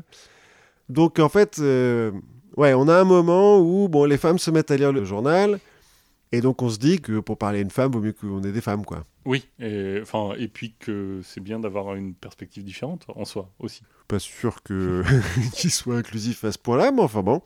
Toujours est-il, les industriels locaux, eux, disent euh, oui, non mais les femmes doivent parler aux femmes, donc elles doivent parler de trucs de femmes, et donc elles doivent arrêter de nous casser les pieds avec ces articles sur le fait que euh, nos usines sont sordides. Donc remettez-la à la rubrique des femmes, c'est-à-dire euh, jardinage, ménage. euh, voilà, jardinage, ménage, couture, théâtre et société. Et sexo Non Non, peut-être pas. pas les trucs de Cosmopolitan à l'époque déjà 1885 euh, quand même. Quand votre mari rentre, euh, soulevez votre jupe au-dessus des chevilles. pour redonner un petit peu de piment à votre couple. Donc, euh, elle est recalée à la rubrique féminine, mais ça lui plaît pas. Mais comme elle a fait trop de bruit dans les usines, elle peut plus vraiment y aller en tant que journaliste euh, en disant euh, bonjour, je suis journaliste, vous voulez bien répondre aux questions quoi. Parce que bon bah voilà, les industriels ils ont compris quand même. Oui. Et du coup, ce qu'elle va faire, c'est qu'elle va se faire engager dans une usine de fil de fer, ce qu'on appelle une tréfilerie. Une usine de fil de fer. Oui, bah, il en faut, j'imagine. Bah oui, il faut des usines, ça sert le fil de fer, mais ça, voilà, ça s'appelle une tréfilerie pour, la, pour votre prochaine partie de Scrabble. C'est gratos. Et donc elle se fait engager, elle va y rester quelques jours, et elle va en sortir avec un reportage vu de l'intérieur. C'est considéré comme étant le premier article de journalisme d'investigation en immersion. Je suis pas sûr que ça soit tout à fait vrai, parce que euh, on verra un peu plus tard qu'il y a un autre type qui a fait ça dans un, un asile d'aliénés une dizaine d'années avant. Mais c'est peut-être la première fois qu'on le fait, en tout cas, sans que personne soit au courant, à part le journaliste lui-même. D'accord. Ou la journaliste en l'occurrence. Même son patron était pas au courant. Enfin, il est au courant après, quoi. Une Ouais. fois qu'elle lui donne son papier. Mais bon, en gros, elle vient pas pendant trois jours, quoi, au, au journal. Mais bon. Oui, c'est des journalistes, ils ont une vie. euh, Voilà, ils passent au journal en coup de vent, euh, de temps en temps. euh, C'est compliqué, quoi. Bref, on comprend que ça ne plaît pas trop aux industriels qui commencent à dire non, mais alors, si en plus elle vient sous couverture, non. Hein, vous nous la remettez à la couture et au théâtre, s'il vous plaît. Elle ne veut toujours pas y aller et elle convainc son rédac chef de l'envoyer au Mexique comme euh, correspondante. Et donc en 1886, le mec accepte parce qu'il se dit euh, que Parce- de toute façon il ne pourra pas s'en débarrasser autrement. Ouais, puis qui se dit à Pittsburgh, on a vraiment besoin d'une correspondante au Mexique. Écoute, pourquoi pas? Oui, non, mais quitte à être correspondant quelque part, tu te dis euh, plutôt le Mexique que l'Iowa, quoi. Non, mais une correspondante étrangère. Il, doit se dire que la Iowa est trop près qu'elle va revenir. Tu vas au Mexique? Vas-y, c'est loin le Mexique, c'est cool. Au Mexique, euh, pas l'Argentine, t'es sûr? Le Chili? De toute façon, je pense pas que ce soit quelqu'un à qui tu dis non. Enfin, on verra que c'est pas vraiment quelqu'un qui accepte non comme une euh, réponse. Donc elle doit insister suffisamment pour qu'au bout d'un moment, ils disent oui, d'accord, va, va au Mexique. Il lui paye le billet de train, il paye un billet de train à sa mère aussi, parce que elle veut y aller avec sa mère. Donc on y va en train. Et elle va envoyer une série d'articles qui, littéralement, s'appelle Nelly au Mexique. C'est vraiment euh, Martine. Oui, euh, après, Tartin au Congo, quoi. ouais, c'est ça, Nelly au Mexique. Donc, là-bas, en fait, elle va écrire tout un tas d'articles sur la... Alors, sur les classes populaires mexicaines, mais sur la culture mexicaine, en fait. Parce que, en 1886, en Amérique, les Mexicains, si tu veux, on les prend pour des sauvages, quoi. Déjà qu'aujourd'hui... euh, Oui, déjà qu'aujourd'hui, on sait qu'ils envoient pas les meilleurs. Ouais. Puis à l'époque, euh, vu des États-Unis, le Mexique, il y a des guerres tous les deux ans. hein, on en avait parlé. On a euh, déjà parlé oui, de la révolution mexicaine, enfin des révolutions. Voilà. Donc les Mexicains, bon, voilà, un peu de racisme. Bah, et puis il y a eu des guerres, quand même. Il y a eu des guerres mexicaines contre. David Croquette, tout ça. voilà. Donc, bon, dans l'opinion populaire euh, américaine, le Mexicain, euh, pas top. Elle, elle va démonter tout ça. Et même, elle va finir par euh, écrire que tous les préjugés que les Américains ont sur les Mexicains, donc par exemple qu'ils sont malhonnêtes, paresseux et débauchés, en fait, s'appliquent beaucoup plus aux expats américains qui vivent au Mexique qu'aux Oui. Mexicains eux-mêmes. D'accord. Comme souvent. hein, Oui. je suis en train de lire un bouquin sur la, la Compagnie des Indes orientales en Inde, Oui. où euh, les Indiens appellent les Anglais ceux qui ne sont pas obligés de travailler, puisque bah, ils foutent rien hein, en pratique. Oui. On appelle ça maintenant des managers. Oui, c'est ça. Mais elle euh, profite aussi de son petit voyage au Mexique pour euh, dénoncer la corruption et les politiques un peu arbitraires du gouvernement. Alors, euh, si on se souvient de mon épisode sur le Mexique, euh, en 1886, c'est le troisième mandat de Porfirio Díaz qui vient de faire une poutine, donc il a mis un, un type à sa place, parce que normalement, tu as le droit de faire que deux mandats. C'est celui qui a plus de jambes? Enfin, qui... Non, non, non, non. C'est l'autre? C'est celui qui va y rester 34 ans. D'accord. euh, président du Mexique, parce que donc normalement tu as le droit de faire que deux mandats. Donc il va faire ses deux mandats, ensuite il va faire une poutine, il va mettre un autre mec euh, à sa place pendant quatre ans, ensuite il va revenir, il va se refaire élire, il va changer la constitution pour qu'il puisse se représenter une troisième fois, puis il va la rechanger pour qu'il puisse, bon en fait il va se faire élire entre guillemets huit fois. Un peu dictateur quoi, sur les bords, et donc il y a une petite tendance, comme euh, souvent les dictateurs, à arrêter les journalistes et à les foutre en prison quoi. Oui. Elle, Ça va avec le métier. oui, voilà, c'est le reste du métier. Mais donc, euh, corporatisme oblige, elle, bah, elle dénonce. hein. Quand on arrête un journaliste, elle dénonce. Elle explique ce qui se passe euh, et elle essaie Voilà. de rendre les faits. euh, Tout à fait, de façon objective. pour influencer la communauté de Pittsburgh. Ouais, bon. Toujours est-il, ça plaît pas au gouvernement mexicain, elle se fait expulser. Donc retour à Pittsburgh, au Pittsburgh euh, Dispatch, et retour à la rubrique Société, jardinage, couture, etc. Ce qui ne lui plaît pas. Donc, 1887, l'année suivante, elle se casse et elle va à New York. Sans rien, genre Oui. euh, juste, euh, elle laisse une lettre sur son bureau en mode je vais à New York, euh, jetez un œil sur moi. Elle se barre avec sa valise et elle se retrouve à New York. Elle a bon 80 dollars en poche quoi. Mais comment faire pour se faire engager comme journaliste à New York? Bah en fait, elle va écrire un article pour le Dispatch. Enfin, elle va dire qu'elle écrit un article pour le Dispatch. Article qui s'intitule Pourquoi New York est la meilleure ville pour une femme qui veut devenir journaliste? Et grâce à ça, elle va interviewer tous les rédacs chefs des grands journaux de New York. en mode, on ne me dit pas non. Oui.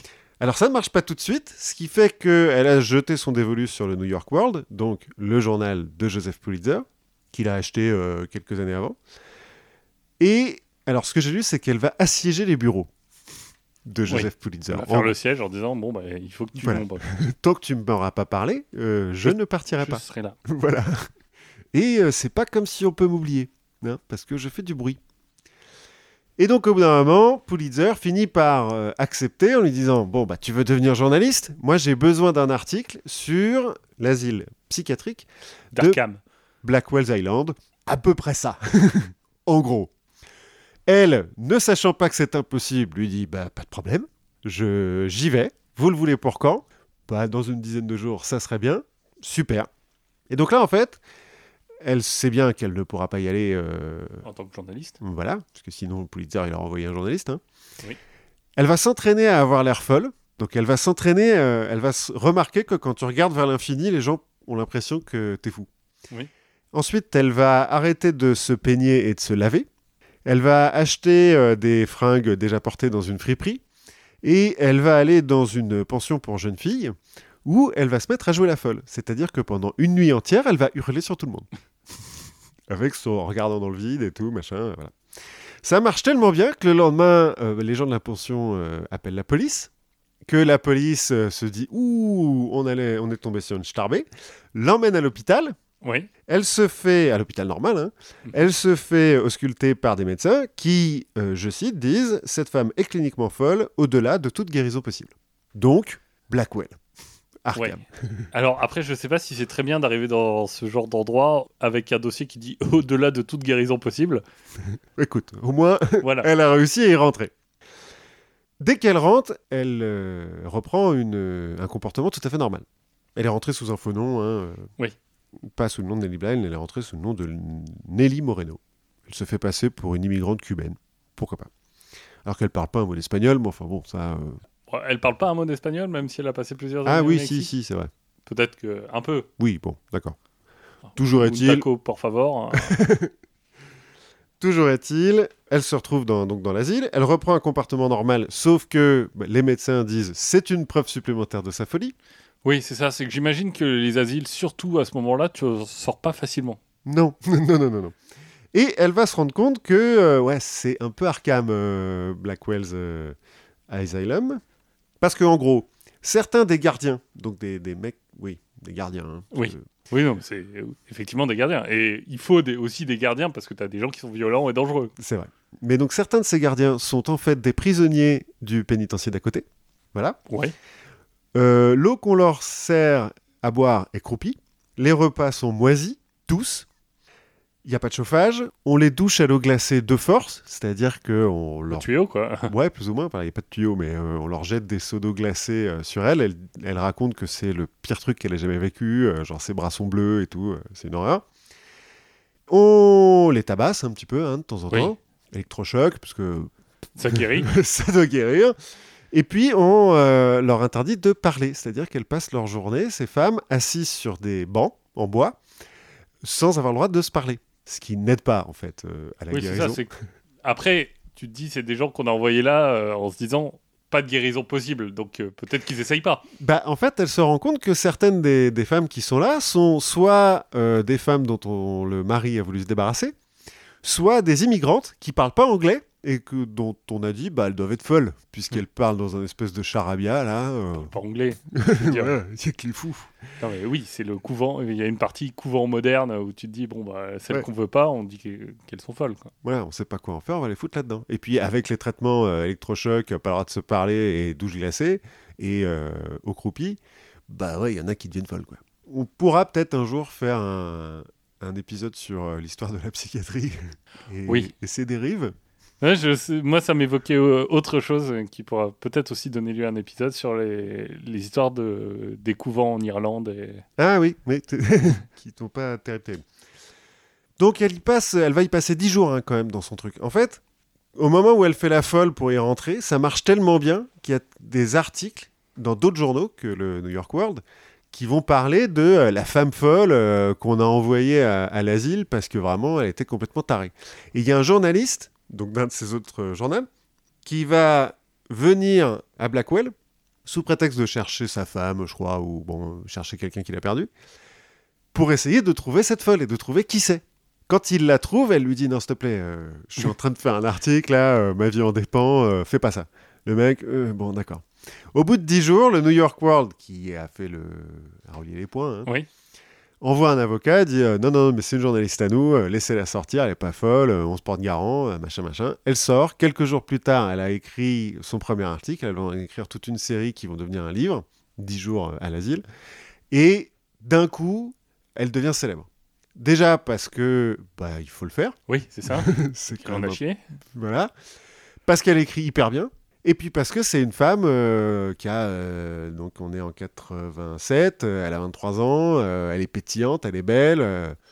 et le sujet est un peu à la mode. On a déjà parlé hein, avant. donc il y a un type dans les années 1870, un certain Julius Chambers, dont on va reparler un petit peu, qu'il avait déjà fait. Mais sauf que lui, il l'a fait avec la complicité de son journal. C'est-à-dire qu'il s'est pas fait passer pour fou. Il a, avec le journal et des élus du coin, dit euh, J'aimerais bien passer un petit peu de temps dans l'asile, euh, j'ai besoin d'une cure de repos ou un truc comme ça. Et ensuite, il a écrit des articles. Mais Oui, on savait Ouais. qu'il était là. Quoi. On l'a traité du coup peut-être un peu différemment de quelqu'un qu'on pensait vraiment fou. voilà. Les articles de Nelly Bly vont faire tellement de bruit que ça va forcer la ville à augmenter, la ville et l'État, l'État de New York, Oui. à augmenter le budget des hôpitaux psychiatriques de 1 million de dollars D'accord. de l'époque. Et ça fait beaucoup par rapport à leur budget d'avant? Euh, je crois que j'ai lu que le budget d'avant c'était 300 000 dollars, je crois. Enfin, D'accord. Genre, euh, ça change tout. Et elle va y retourner, enfin, elle va être invitée et y retourner quelques semaines plus tard, parce que ça aura fait tellement de bruit. Et déjà, quelques semaines plus tard, ils ont nettoyé, euh, la bouffe est meilleure, l'eau est chauffée, genre, ça se passe mieux, quoi. Oui, bon, après, c'est ce qu'on lui montre. Mais bon, Oui, au moins, ils ont fait un petit effort. au moins, ils ont fait un effort pour ce jour-là, quoi. Mais au moins, ils ont eu un, un meilleur budget, parce que je veux bien que les psychiatres, certains psychiatres soient un petit peu des, des psychopathes, mais euh, Oui, mais ils font pas ça par amour de maltraiter des gens. quoi. non, voilà. Euh, le truc, euh, t'as pas d'eau chaude, bah, si t'as pas de moyen de te payer une chaudière, oui, t'as pas d'eau chaude, quoi. Bref, elle est engagée au New York World et elle va se lancer dans toute une série d'articles comme ça d'investigation. Elle va euh, mettre à jour euh, un réseau de trafic de bébés D'accord. Pour euh, les femmes pauvres qui veulent abandonner leurs enfants, elles peuvent le vendre. Elle va mettre à jour aussi Edward Phelps, qui s'est fait appeler lui-même le Lobby King, donc le roi des lobbyistes, D'accord. d'Albany, donc la capitale de New York. En gros, elle va y aller en disant oui, euh, mon mari euh, a un labo pharmaceutique, euh, j'ai vu qu'il y avait une loi qui allait l'empêcher de faire euh, ses expériences comme il veut, il faut absolument que vous fassiez empêcher cette loi. Et le type, devant elle, va prendre une liste de députés, va dire bon alors lui on peut l'acheter pour 100 dollars, lui 200, lui 300, lui 400, donc en gros ça va vous coûter 5000 dollars, bon euh, j'arrondis, euh, un truc comme ça. Oui, plus ma com. voilà. Voilà. Elle va euh, publier un facsimilé de cette liste parce que le mec va lui donner la liste, faire une série d'articles. Euh, le Lobby King va être obligé de quitter Albany et euh, tous ses élus vont être mis en examen. Elle va euh, à nouveau visiter les usines du coin pour euh, révéler les conditions atroces dans lesquelles les, les ouvrières et les ouvriers bossent. Oui, donc elle fait quand même tout ça. C'est pas euh, justement par rapport à Tintin. euh, elle va pas au Congo ou au Tibet en se disant ça va être chouette l'exotisme. Pas encore. Elle est là pour l'instant, au début en tout cas, c'est un côté très social, mais sans être C'est pas idéologue, mais je- ben, elle veut aussi euh, aider les gens, j'imagine. Oui, c'est ça. Elle veut aider à la condition des gens de, de ces usines, euh, des, des enfants qui sont achetés, euh, parce qu'elle vient un petit peu de ce milieu-là, en fait. Elle va piéger un pervers à Central Park. Là, on commence à se rapprocher un petit peu d'Histoire de Tintin, c'est qu'elle va se déguiser et tout, parce que donc il y a un, un pervers euh, à Central Park qui Oui. euh, effraie les femmes depuis euh, quelques semaines. On a fini par euh, comprendre un petit peu, c'est toujours le même type de femme, etc. Elle va se déguiser, euh, elle va y aller la nuit et tout, avec un cocher qui l'attend un peu plus loin. euh, elle va le- prendre dans un piège, quoi, le mec. Mais, en gros, on est à un moment, donc, Pulitzer et William Randolph Hearst sont les premiers propriétaires de journaux à avoir acheté des journaux pour faire du fric. Oui. Avant ce moment-là, aux États-Unis, les journaux sont surtout financés par les partis politiques ou par des politiciens directement pour faire de la pub, quoi, euh, à leurs idéologies. Oui, pour euh, diffuser leurs idées. Donc, euh, ils perdent du fric, mais ils s'en foutent. Le but, c'est pas de gagner du fric. Pulitzer et Hearst, c'est des hommes d'affaires. Ils achètent le truc parce qu'ils sont journalistes à la base, mais eux, ce qu'ils veulent, c'est faire du blé. Il se trouve aussi qu'on a inventé à ce moment-là une euh, façon d'imprimer qui coûte moins cher, que le papier coûte moins cher, qu'on se met à pouvoir imprimer en couleur, etc. Donc ça coûte moins cher de faire des journaux, mais donc il faut plus de lecteurs. Et pour attirer plus de lecteurs, c'est ce que j'ai déjà appelé, euh, on en a déjà parlé, c'est ce qu'on va appeler les journaux jaunes. Parce qu'ils sont imprimés sur du papier jaune, mais parce que c'est des tabloïds, quoi, en fait. Oui. Pourquoi est-ce que Nelly Bly, ça marche aussi bien? Parce que euh, à chaque fois, elle parle d'elle à la première personne, c'est super enlevé la façon dont elle écrit euh, ces trucs. Et par rapport à la guerre à- à Cuba, par exemple, les, les types vont exagérer à chaque fois qu'on parle d'atrocités, euh, de faits divers, euh, de guerres possibles ou quoi, ils exagèrent les mecs et puis ça fait vendre du papier quoi. Oui. C'est aussi ces deux types-là qui vont inventer euh, le comic strip, donc la petite BD à la fin, euh, le mot croisé, euh, l'horoscope, euh, et les rubriques euh, féminines, euh, people, euh, etc., etc. Et donc, Joseph Pulitzer, il va dire à Nelly Bly, écoute, c'est sympa, hein, tous tes trucs sur les usines, euh, les, les ventes d'enfants, euh, les trucs atroces et tout. Mais euh, ça va finir par lasser un petit peu, parce que c'est un peu plombant. Et toi, oui, c'est pas très joyeux. Voilà. Toi, t'es une fille hyper joyeuse et tout. Tu peux pas nous faire des articles un peu comme ça. Elle sent un petit peu revenir le côté euh, jardinage, Oui. euh, couture. Elle lui dit d'accord, mais je décide. Ok, très bien, vas-y, fais ce que tu veux. Ah, là, elle en est à un point où fais ce que tu veux. Oui, elle vend suffisamment pour que. euh, Et puis, elle, elle- elle est un petit peu célèbre, en fait. Oui, euh, elle puisse décider. Elle a un poids qui lui permet de faire ce qu'elle veut. Voilà. Ou de partir en sachant qu'elle trouvera autre chose. Et donc, un tiers de ces articles, c'est euh, ce que je viens de dire, les enquêtes euh, sur les usines, les- les- le trafic d'enfants, etc. Un tiers, ça va être de l'interview. Elle va interviewer notamment euh, Susan B. Anthony, la féministe, une des, des premières féministes américaines. Elle va interviewer des célébrités, des politiciens. Elle va aller à Sing Sing pour interviewer des prisonniers. Oui. Et puis, le dernier tiers, c'est ce qu'on va appeler des stunts, parce que elle, ça va, elle va lancer en fait la mode des, des journalistes stunt, qui sont souvent des femmes. Stunt, C'est des cascades. Ouais, au, au cinéma, c'est des cascades. Mais en fait, là, C'est Rémi Gaillard? Non, rien à voir. non, non, là, l'idée, c'est plutôt de faire des trucs un peu sensationnalistes. C'est un peu en mode euh, Gérard Rolls qui fait euh, du, du- qui va dans un avion de chasse et qui vomit, tu vois. au- D'accord. C'est le choya, quoi. Ouais. Ah oui, c'est Ushuaïa, c'est pas Gérard Rolls.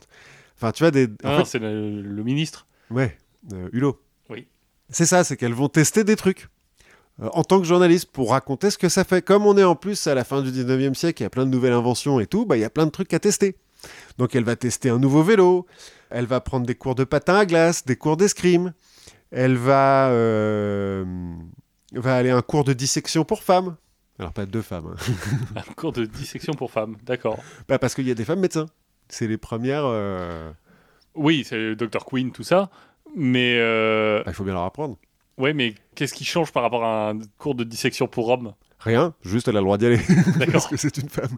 Mais du coup, elle va en faire une description euh, où elle va décrire les femmes qui n'ont pas du tout flanché, alors que elle, euh, la première goutte de sang, elle se sentait mal, euh, etc. Elle va aller à des courses de chevaux, elle va se faire copine avec les femmes du, du Buffalo Bill Wild West Show. Elle va euh, rencontrer un sorcier vaudou pour qu'il lui fasse un filtre d'amour. Enfin, tu vois, des, des trucs un petit peu cons, quoi, mais des Oui. trucs marrants.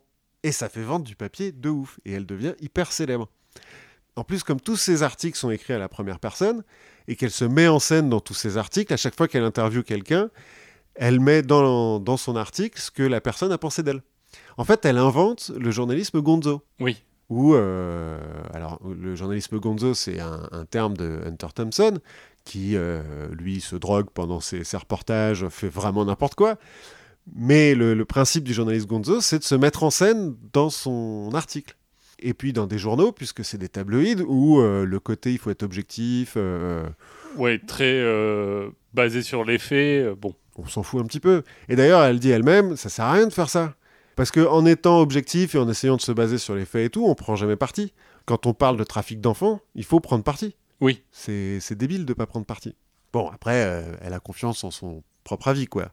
Et Oui, c'est ça. C'est qu'elle pense que son avis vaut le, vaut le coup d'être suivi. Ouais.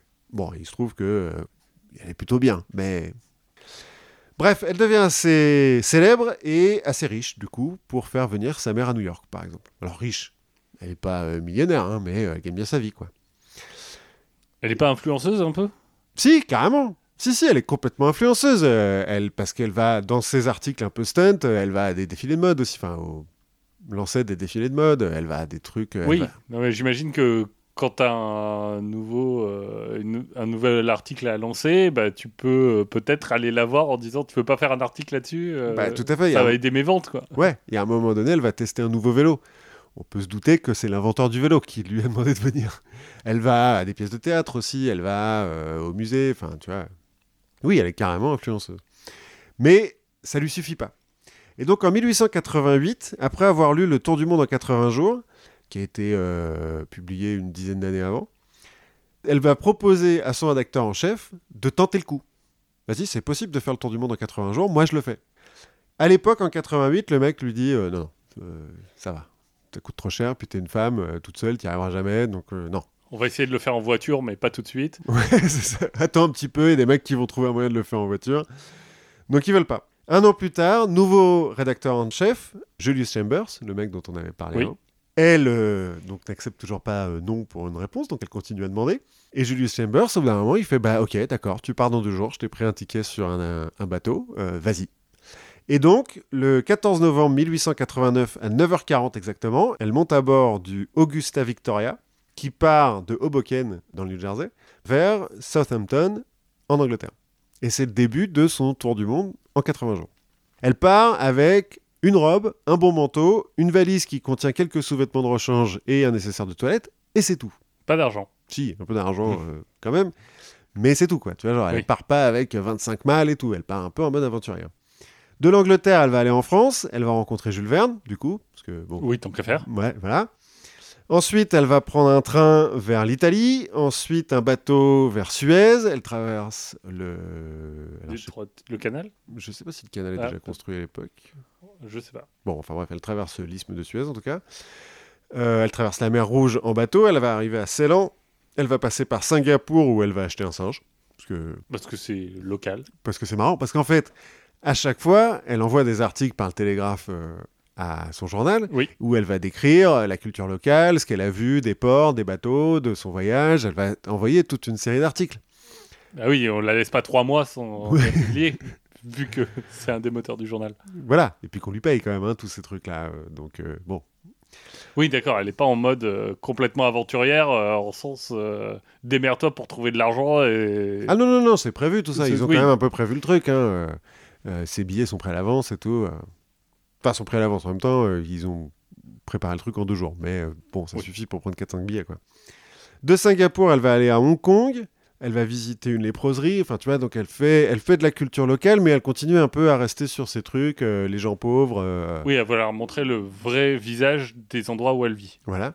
Et en fait, à Hong Kong, elle va apprendre qu'un autre journal new-yorkais, le Cosmopolitan Magazine, qui doit être l'ancêtre de Cosmopolitan, je suppose, a envoyé sa propre journaliste, Elizabeth Bisland, le même jour, faire aussi le tour du monde en 80 jours, mais en partant dans l'autre sens.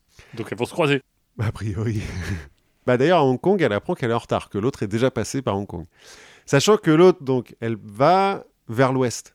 Oui. Donc, elle va contre le sens de rotation de la Terre, donc a priori, ça va être plus court pour l'autre. Elle, elle a choisi d'aller vers l'est, donc euh, dans le même sens. Donc, elle n'a pas choisi le chemin le plus rapide, a priori. Bref, Elle se dit qu'il faut se dépêcher un petit peu. De Hong Kong, elle va aller à Yokohama au Japon, où elle prend un bateau qui va l'emmener à San Francisco, où elle arrive le 20 janvier. En fait, elle arrive avec deux jours de retard par rapport à la date prévue, parce qu'il y a une tempête dans le Pacifique. Donc elle se dit que c'est mort. hein. Mais là, pendant qu'elle était partie, déjà ces articles euh, ont eu du succès, succès, parce oui. que euh, Nelly autour du monde, bah, ça fait vendre, vu qu'elle était déjà célèbre. Et puis Pulitzer, pas con, a organisé une espèce de tombola euh, jeu, où il faut deviner le jour et l'heure exacte à laquelle elle va arriver. Et si tu gagnes, tu gagnes un voyage en Europe tout frais payé par le journal. D'accord. Donc bah, tout le monde lit son truc. Et puis euh, il va euh, publier, enfin ou créer un jeu de loi à l'effigie de Nelly Bly. Il va donner une photo de Nelly Bly dans, avec l'édition du dimanche, euh, mais une détachable, quoi, si tu veux. Oui. Donc il profite de son truc, quoi. Donc quand elle arrive le 20 février et qu'elle est en retard, il fait affréter un train spécial qui va la ramener à Jersey City, donc au New Jersey, son point de départ, le 25 janvier 1890, soit 72 jours, 6 heures, 11 minutes et 14 secondes après son départ. C'est un record du monde, D'accord. parce que c'est la première à le faire en moins de 80 jours. En pratique, ce record va être battu euh, quelques mois plus tard par un certain George Francis Train, qui va le faire en 67 jours. Mais George Francis Train, il l'a déjà fait en 80 jours. George Francis Train, c'est l'inspiration de Jules Verne pour. Phileas Fogg. Et on parle de record du monde euh, parce que c'est record du monde dans ce sens-là. Non, non, non, parce que c'est la première à le faire. En fait, l'autre journaliste, Oui. Elisabeth euh, Bisland, pareil, elle a un problème de bateau, etc. Elle va arriver en 76 jours et 12 heures. D'accord. C'est la première à faire effectivement le tour du monde en moins de 80 jours. D'accord. Et donc la première femme, puisque... Oui. Bon, donc euh, battu quelques jours plus tard, euh, quelques mois plus tard, parce qu'en fait, il a entendu parler du truc, euh, Train, là, et il se dit, non, non, non, non, non, c'est moi qui ai inventé cette histoire, faut que je gagne. Euh, Jules Verne va lui envoyer un télégraphe en disant, j'ai jamais douté de vous, et tout, c'est super ce que vous avez fait, formidable. Et donc, célébrité encore plus. Et puis comme le journal a diffusé sa photo partout, bah, tout le monde sait à quoi elle ressemble maintenant. Parce qu'à la limite, avant, il fallait l'avoir rencontrée, quoi. Oui.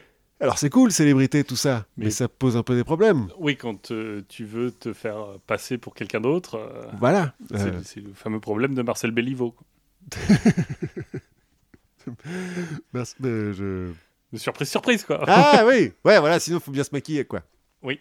Mais donc, ouais, ça pose des problèmes pour l'investigation. Et puis surtout, elle, elle se dit, attends, vous vous êtes fait plein de blé sur mon dos, là.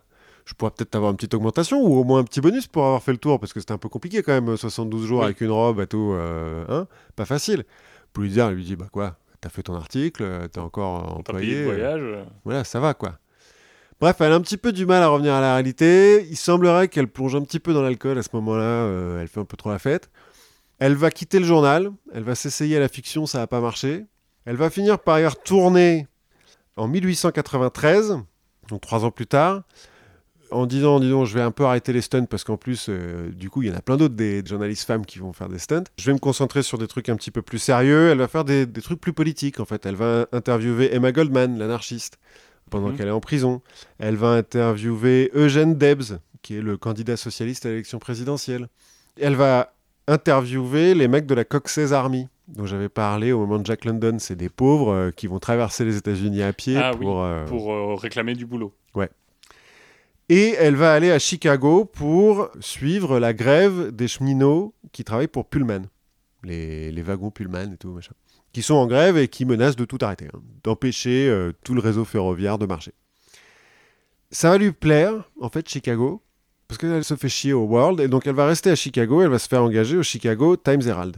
Et en fait, à Chicago, elle chope une pneumonie, Mhm. et à l'hôpital, elle va rencontrer Robert Livingston Seaman, un millionnaire new-yorkais, l'homme le mieux habillé de New York, ai-je lu, D'accord, peut-être. de 42 ans son aîné, Aussi, qu'elle va épouser?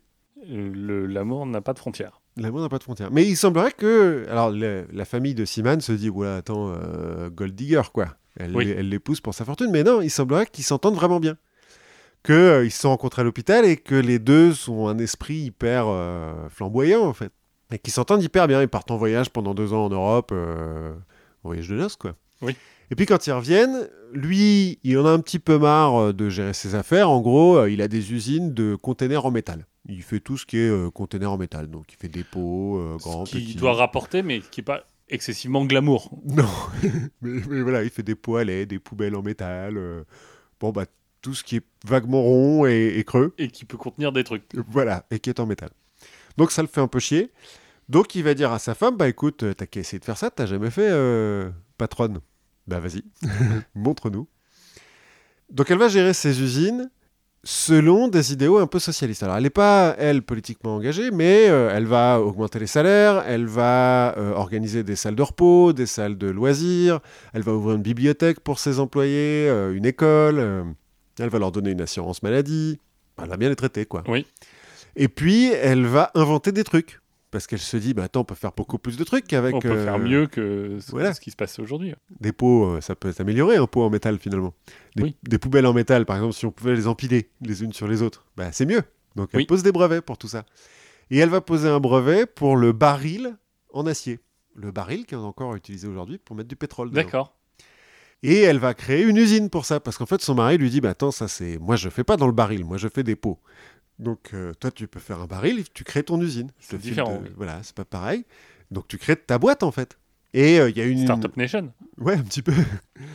non, mais il est cool, tu vois, son mari Oui. lui dit, écoute, euh, voilà, T'as une bonne idée, vas-y. vas-y.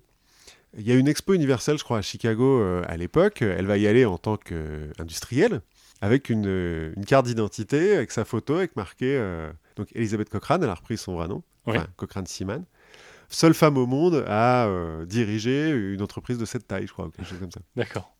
Sauf que vers 1913, elle se rend compte que son comptable est un escroc et qu'il y a un certain nombre de monde qui ont profité de sa gentillesse et qu'en fait, euh, bah, elle est au bord de la banqueroute. Ah. Parce que donc son comptable euh, s'en est mis beaucoup de par lui, Oui. que euh, les mecs qui ont profité de sa gentillesse, bah, en fait, euh, ils ont fait n'importe quoi avec le CE, euh, etc. Et qu'ils ont dilapidé tout le fric du mari. Mari qui est mort en 1904, donc qui est plus là pour, euh, Pour l'aider. oui. pour l'aider. Pas qu'elle ait forcément eu besoin d'aide, mais bon. En tout cas, elle s'est pas occupée assez bien des comptes, et, euh, et là, c'est le bordel, c'est la banqueroute. Donc, elle retourne un petit peu aux journalistes, donc en 1913. Elle va notamment couvrir la convention républicaine de 1913, euh, là où Roosevelt va claquer la porte du Parti républicain Oui. et créer son propre parti. Elle va participer en mars 1913 à la première marche politique sur Washington, qui est en fait une marche de suffragettes. Ok. Pour le droit, des... le droit de vote des femmes. Alors je dis suffragette, j'ai vu qu'en anglais suffragette c'était péjoratif, je crois pas qu'en français ça le soit. En tout cas, je bon, dans Tu ma le dis de bouche. façon positive. Oui. Mais ils font, elles font un super truc, elles marchent euh, et en fait elles ont invité donc les, les féministes des, des femmes qui ont des métiers euh, qui à l'époque en tout cas euh, ne sont pas considérés comme des métiers féminins et elles, euh, elles ont dit venez dans votre costume de travail. Donc tu as des femmes en bleu de travail, tu as des femmes habillées en boulangère, en ouvrière, en chauffeur, en bon bref, en- en Oui. tout ce que tu peux avoir. Et puis, elles ont un côté un peu spectacle. Euh, Nelly Bly, par exemple, elle va faire la marche sur un cheval avec une trompette en mode euh, héros, tu vois. Oui, d'accord. Euh, je suis devant, attention, euh, place, euh, il y a des gens importants qui passent. Et puis, elles vont faire un petit spectacle et tout euh, devant le secrétariat au trésor, je crois. Elle va en tirer un article qu'elle va intituler Les suffragettes sont les supérieurs des hommes et dans lequel elle euh, prédira qu'il faudra attendre 1920 avant que les femmes aient effectivement le droit de voter aux États-Unis. Ce qui se révélera vrai. D'accord. Elle prédit la date. euh, Ouais, c'est effectivement en 1920 que euh, l'amendement est, est accepté par suffisamment d'États pour être passé dans la... Mais c'est peut-être parce que les États attendaient des 1920 pour lui donner raison. Peut-être. Bon, il y a eu une guerre aussi entre les deux, ça a peut-être joué. Bah, ne l'avait pas prévu a priori, mais bon. Bref, en 1914, quand la guerre éclate, en fait, elle est en Europe. En partie pour fuir ses créanciers, parce que donc il y a toujours des problèmes avec son usine. En partie pour chercher des investisseurs, du coup. Oui. Et en fait, euh, il se trouve qu'elle connaît l'ambassadeur des États-Unis en Autriche. Donc elle va vers l'Autriche au début de la guerre. Ok. Et puis que l'ambassadeur bah, connaît du monde, quoi, euh, en Autriche, qui a de l'oseille. Elle se retrouve un peu coincée en Autriche par la guerre, mais euh, elle va contacter le New York Evening Journal, donc le journal de Hearst, cette fois-ci, parce Mhm. qu'elle s'est définitivement brouillée avec Pulitzer. Elle va lui dire, si tu veux, moi je peux couvrir le conflit. J'y suis. bah oui, il se trouve que j'y suis, ça va te coûter rien. En Autriche. Et ça va devenir la première femme correspondante de guerre. D'accord. En fait, elle va aller sur le front de l'Est. Donc, euh, au début de la guerre, c'est vraiment, un- c'est même pas en Autriche, hein, c'est euh, dans les pays euh, des Balkans. Oui. Et plutôt que de se concentrer sur les mouvements de troupes, euh, les, les victoires et la propagande, elle va aller parler directement aux soldats et aux civils, en disant Bon, alors ça fait quoi d'être euh, dans un pays en guerre? Bah, ça fait mal, ça fait peur. C'est pas terrible. et c'est pas top, on recommande pas. Et elle va écrire tout ça. Sauf que comme elle est un petit peu euh, coincée euh, bah, en Autriche, elle n'a pas trop de nouvelles de ce qui se passe euh, aux États-Unis, et notamment du fait que les États-Unis, à un moment donné, vont plutôt se mettre du... dans le camp opposé. quoi. Oui, mais au début, ils sont aussi très. oh, la guerre, ça a pas l'air très sympa. Oui, ils sont neutres un peu au début. Ils font Ouh, non, mais ça ne regarde pas, c'est les Européens et tout. Oui, c'est ça. On va vendre des trucs à tout le monde. Oui, ça va bien se passer. En 1915, elle, fait- elle va se faire arrêter en Hongrie, je crois. Ouais. Bon, bref, euh, dans un pays par là. Parce qu'elle est soupçonnée d'être un espion anglais. En gros, elle était dans un train avec d'autres journalistes pour aller visiter le front, euh, des trucs comme ça, puis elle s'est un peu éloignée parce que euh, on lui dit pas non. Elle le dit dans son article. Le problème, c'est que quand t'es une femme euh, à notre époque, bah, t'as pas de poche, donc t'as pas tes papiers sur toi. Elle se fait arrêter par des flics, il y a un attroupement autour d'elle. Euh, elle fait un petit peu des sourires à tout le monde. euh, les flics se disent bon, euh, pour une espionne, elle a l'air sympa quand même. On va l'emmener au commissariat, on va voir. Puis il faut trouver quelqu'un qui parle anglais. Donc il faut venir un médecin du coin qui parle anglais. Quand il arrive, le médecin il la regarde un peu en mode mais attendez, vous seriez pas Nelly Bly? Elle fait bah si. Elle fait ah le mec genre c'est un fan absolu et tout. euh, il est là genre c'est super et tout. J'ai toujours rêvé de vous rencontrer. Vous voulez pas dîner avec moi machin. Les flics font mais il se passe quoi là? Fait, mais elle est pas du tout euh, anglaise, elle est américaine, c'est une journaliste, elle est super, euh, machin, donc elle est relâchée le jour même. Après la guerre, elle revient aux États-Unis. Son frère a pris le contrôle de son usine de barils, a monté sa mère contre elle. euh, Bon, donc de ce côté-là, ça marche plus. Elle va continuer le journalisme au New York Evening Journal, où en fait, quand elle rentre, il y a tellement de courriers qui a été envoyé au journal pour elle qu'elle décide de répondre juste aux gens qui lui ont écrit.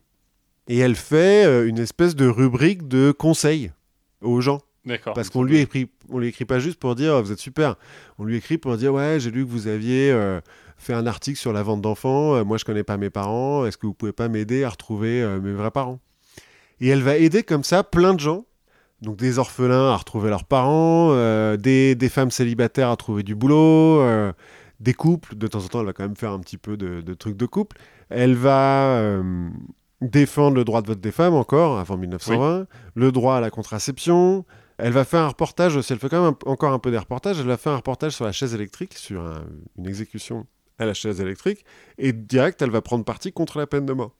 En disant, euh, c'est pas parce que c'est électrique que c'est mieux, hein, les gars, vous êtes Oui. en train de, de cramer des mecs, hein, c'est pas, pas cool. Vous avez entendu parler de la guillotine? C'est vachement mieux, c'est vachement plus socialiste, vous allez voir. Et donc, elle va, comme ça, euh, alors forcément, c'est un petit peu moins flamboyant, mais en même temps, elle est un peu plus âgée aussi. Oui. hein, euh. mais elle va continuer jusqu'à sa mort le 9 janvier 1922, à 57 ans, d'une pneumonie, à, euh, Encore à écrire. Ouais, bah, elle doit avoir les, les poumons fragiles. Alors, est-ce que c'est euh, ses aventures en usine, son enfance, ou juste pas de bol? Je- On ne sait pas. Mais euh, en tout cas, le lendemain, le rédacteur en chef du Evening Journal, Arthur Brisbane, dira Nous venons de perdre le meilleur reporter d'Amérique. D'accord. Et on n'a pas créé un prix pour. Non, il y a un prix Pulitzer, mais il y bah a- oui, il y a un prix mais il Pulitzer est de. très Ah, attends, si, peut-être. J'ai cru lire ça quelque chose. Bon, enfin, aux États-Unis, elle est très connue, hein, Nellie Bly. Dès qu'il y a euh, un film ou une série qui se passe dans ces années-là euh, à New York, on la voit. on la voit passer. En plus, il y, a- il y a des photos d'elle, on, on les mettra. euh, Elle est effectivement assez jolie, très charismatique, toujours très bien habillée. Elle dira d'ailleurs, quand elle va rencontrer Suzanne B. Anthony, elle lui dit Mais pourquoi vous êtes euh, habillée euh, n'importe comment là? Vous êtes une femme. Un de nos atouts, c'est de pouvoir bien s'habiller et d'avoir un pouvoir sur les hommes grâce à notre élégance. Elle est toujours tirée à quatre épingles, euh, enfin, toujours quand elle le peut. Et elle essaye d'être belle tout le temps parce qu'elle sait que c'est en partie grâce à ça qu'on lui refuse rien. D'accord. Enfin voilà, c'est donc une femme euh, qui ne sait pas que c'est impossible, donc elle le fait. Et euh, elle fait tout ce qu'elle veut. Voilà, une sorte de. C'est une pionnière aussi. Non seulement c'est une femme, mais c'est aussi, indépendamment du fait d'être une femme, c'est aussi une pionnière de, du journalisme. Et puis elle fait des trucs euh, vraiment bien, quoi. Un peu comme. Alors mieux que Tintin quand il va au Congo, mais euh, Tintin en Amérique, par exemple, euh, il révèle euh, une histoire de mafieux, je crois. Tu vois, il y, a- il y a le même genre de truc. Je l'ai trouvé inspirante. D'accord. Moi, à l'époque de ce que je veux te parler, il n'y a pas de journaliste. Il y a des chroniqueurs. Ah. Pas de journaliste. Parce que ce qui a retenu mon attention, c'était. Bah, le- Ok, c'est un sujet qui est hyper battu, rebattu, l'accident d'Erfurt. Bon, le... mais je me suis rendu compte que c'était pas le seul incident du genre. Bah, le- bah alors non, bien sûr. Il y en a Euh, plein d'autres qui sont, bon, qui sont connus, mais euh, bon, je vais quand même repasser par le poncif de expliquer l'accident d'Erfurt, même si tout le monde le connaît. hein. Oui, mais bon, tu sais, on voilà, on est le euh, 26 juillet 1184 Oui, à Erfurt, donc euh, bon, Erfurt, euh, la Thuringe. la Thuringe, donc la région autour de Turin. Non, euh, on est plutôt en Allemagne. Ouais, voilà. Voilà. C'est ce que je voulais dire. Turin, Turin en, en Allemagne. Non, et en gros, bon, à cette époque-là, Erfurt, c'est le principal enjeu d'une dispute territoriale. En gros, personne ne sait vraiment qui doit avoir Erfurt. Mhm. Entre. Entre Louis III, qui est le landgrave de Thuringe, qui est soutenu par la noblesse locale, Logique. et de l'autre côté, il y a Conrad Ier, archevêque de Mayence, Oui, qui lui est soutenu bah, par l'Église. voilà. Donc on a une sorte de dispute entre des forces euh, d'État, enfin de noblesse contre l'Église. Et donc, bah, comment on fait? Enfin, vous le savez tous. Henri VI, roi de Germanie, Mhm. qui deviendra plus tard Saint-Empereur, va convoquer une assemblée pour régler le problème, pour Mhm. qu'on en discute. Donc où est-ce qu'on fait ça? Bah, Un endroit qui peut accueillir tout le monde, tous les gens qui comptent, la cathédrale d'Erfurt. Oui, logique. Même si du coup l'église joue un peu à domicile, Ouais, c'est ça, j'allais dire, c'est pas très neutre comme. euh, Mais on va se mettre dans la cathédrale. Le problème, c'est que bah, la cathédrale elle est grande, mais elle est un peu vieille. Notamment au niveau du plancher. Et donc, quand on met tous ces nobles et tous ces gens, bah, le plancher, il s'effondre. et qu'est-ce qu'il y a en dessous? Bah, Les latrines. et donc, on va avoir une bonne partie de la noblesse qui va faire une chute et une partie qui va littéralement se noyer dans la merde. Dans la fosse sceptique. Exactement. Bah, c'est ouais. comme ça qu'on va perdre Bérenger Ier de Meldingen. oui, euh, regretté. Bah voilà, Burchard de Warburg ou Gozman III de Ziegenhain, Oui, bah celui-là aussi, très très Donc- regretté. qui sont morts, Dans la merde. dans la- voilà, noyés dans la merde.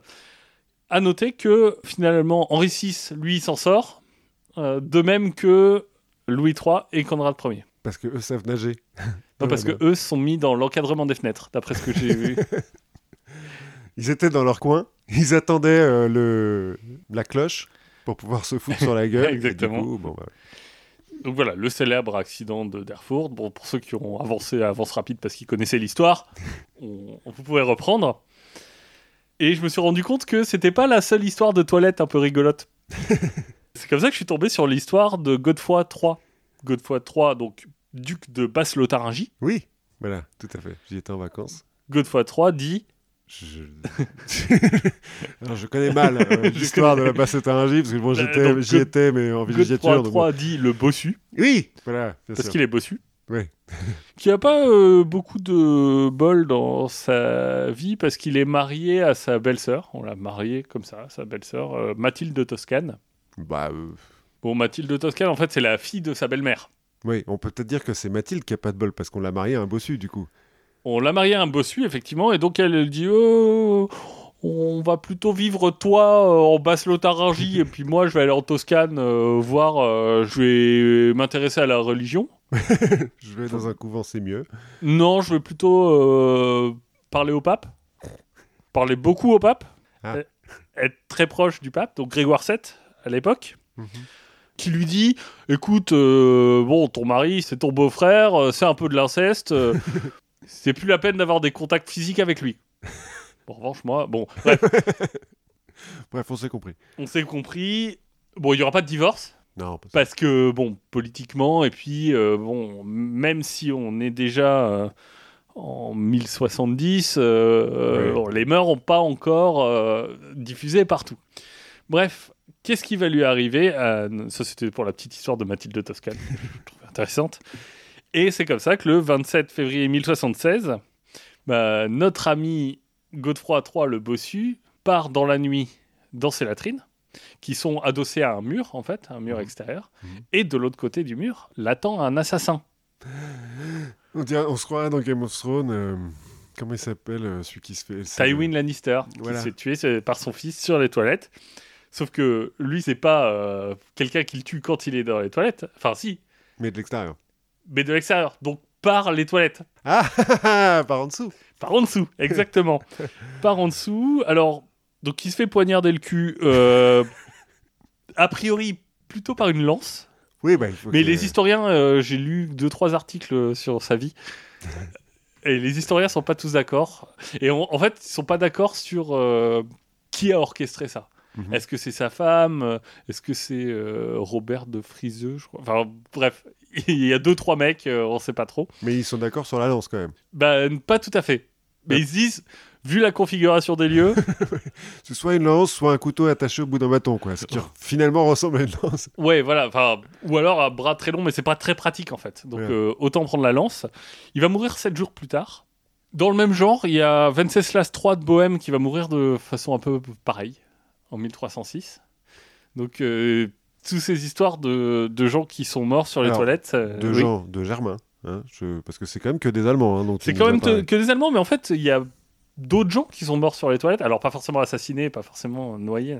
Enfin, c'est connu, hein, Elvis. Oui, c'est vrai. vrai. Elvis, Judy Garland aussi, qui a fait une overdose sur ses toilettes. Catherine II de Russie. Ah ouais? Oui. Il y a un roi d'Angleterre aussi, euh, qui, est, je crois, a fait une sorte d'infracture. Il s'est fracturé la tête sur, sur ses toilettes. Mais l'histoire qui m'a fait rire aussi, c'est l'histoire de U-1206. U-1206, comme son nom l'indique, c'est un sous-marin Oui, allemand pendant la Seconde Guerre mondiale. Mhm. Et le point technique hyper bien de U1206, alors un des points techniques, c'est qu'il a un nouveau système de toilette. À haute pression et tout, c'est hyper cool, ça lui permet en fait d'évacuer les toilettes pendant qu'il est en plongée. Mhm. Donc euh, vachement bien.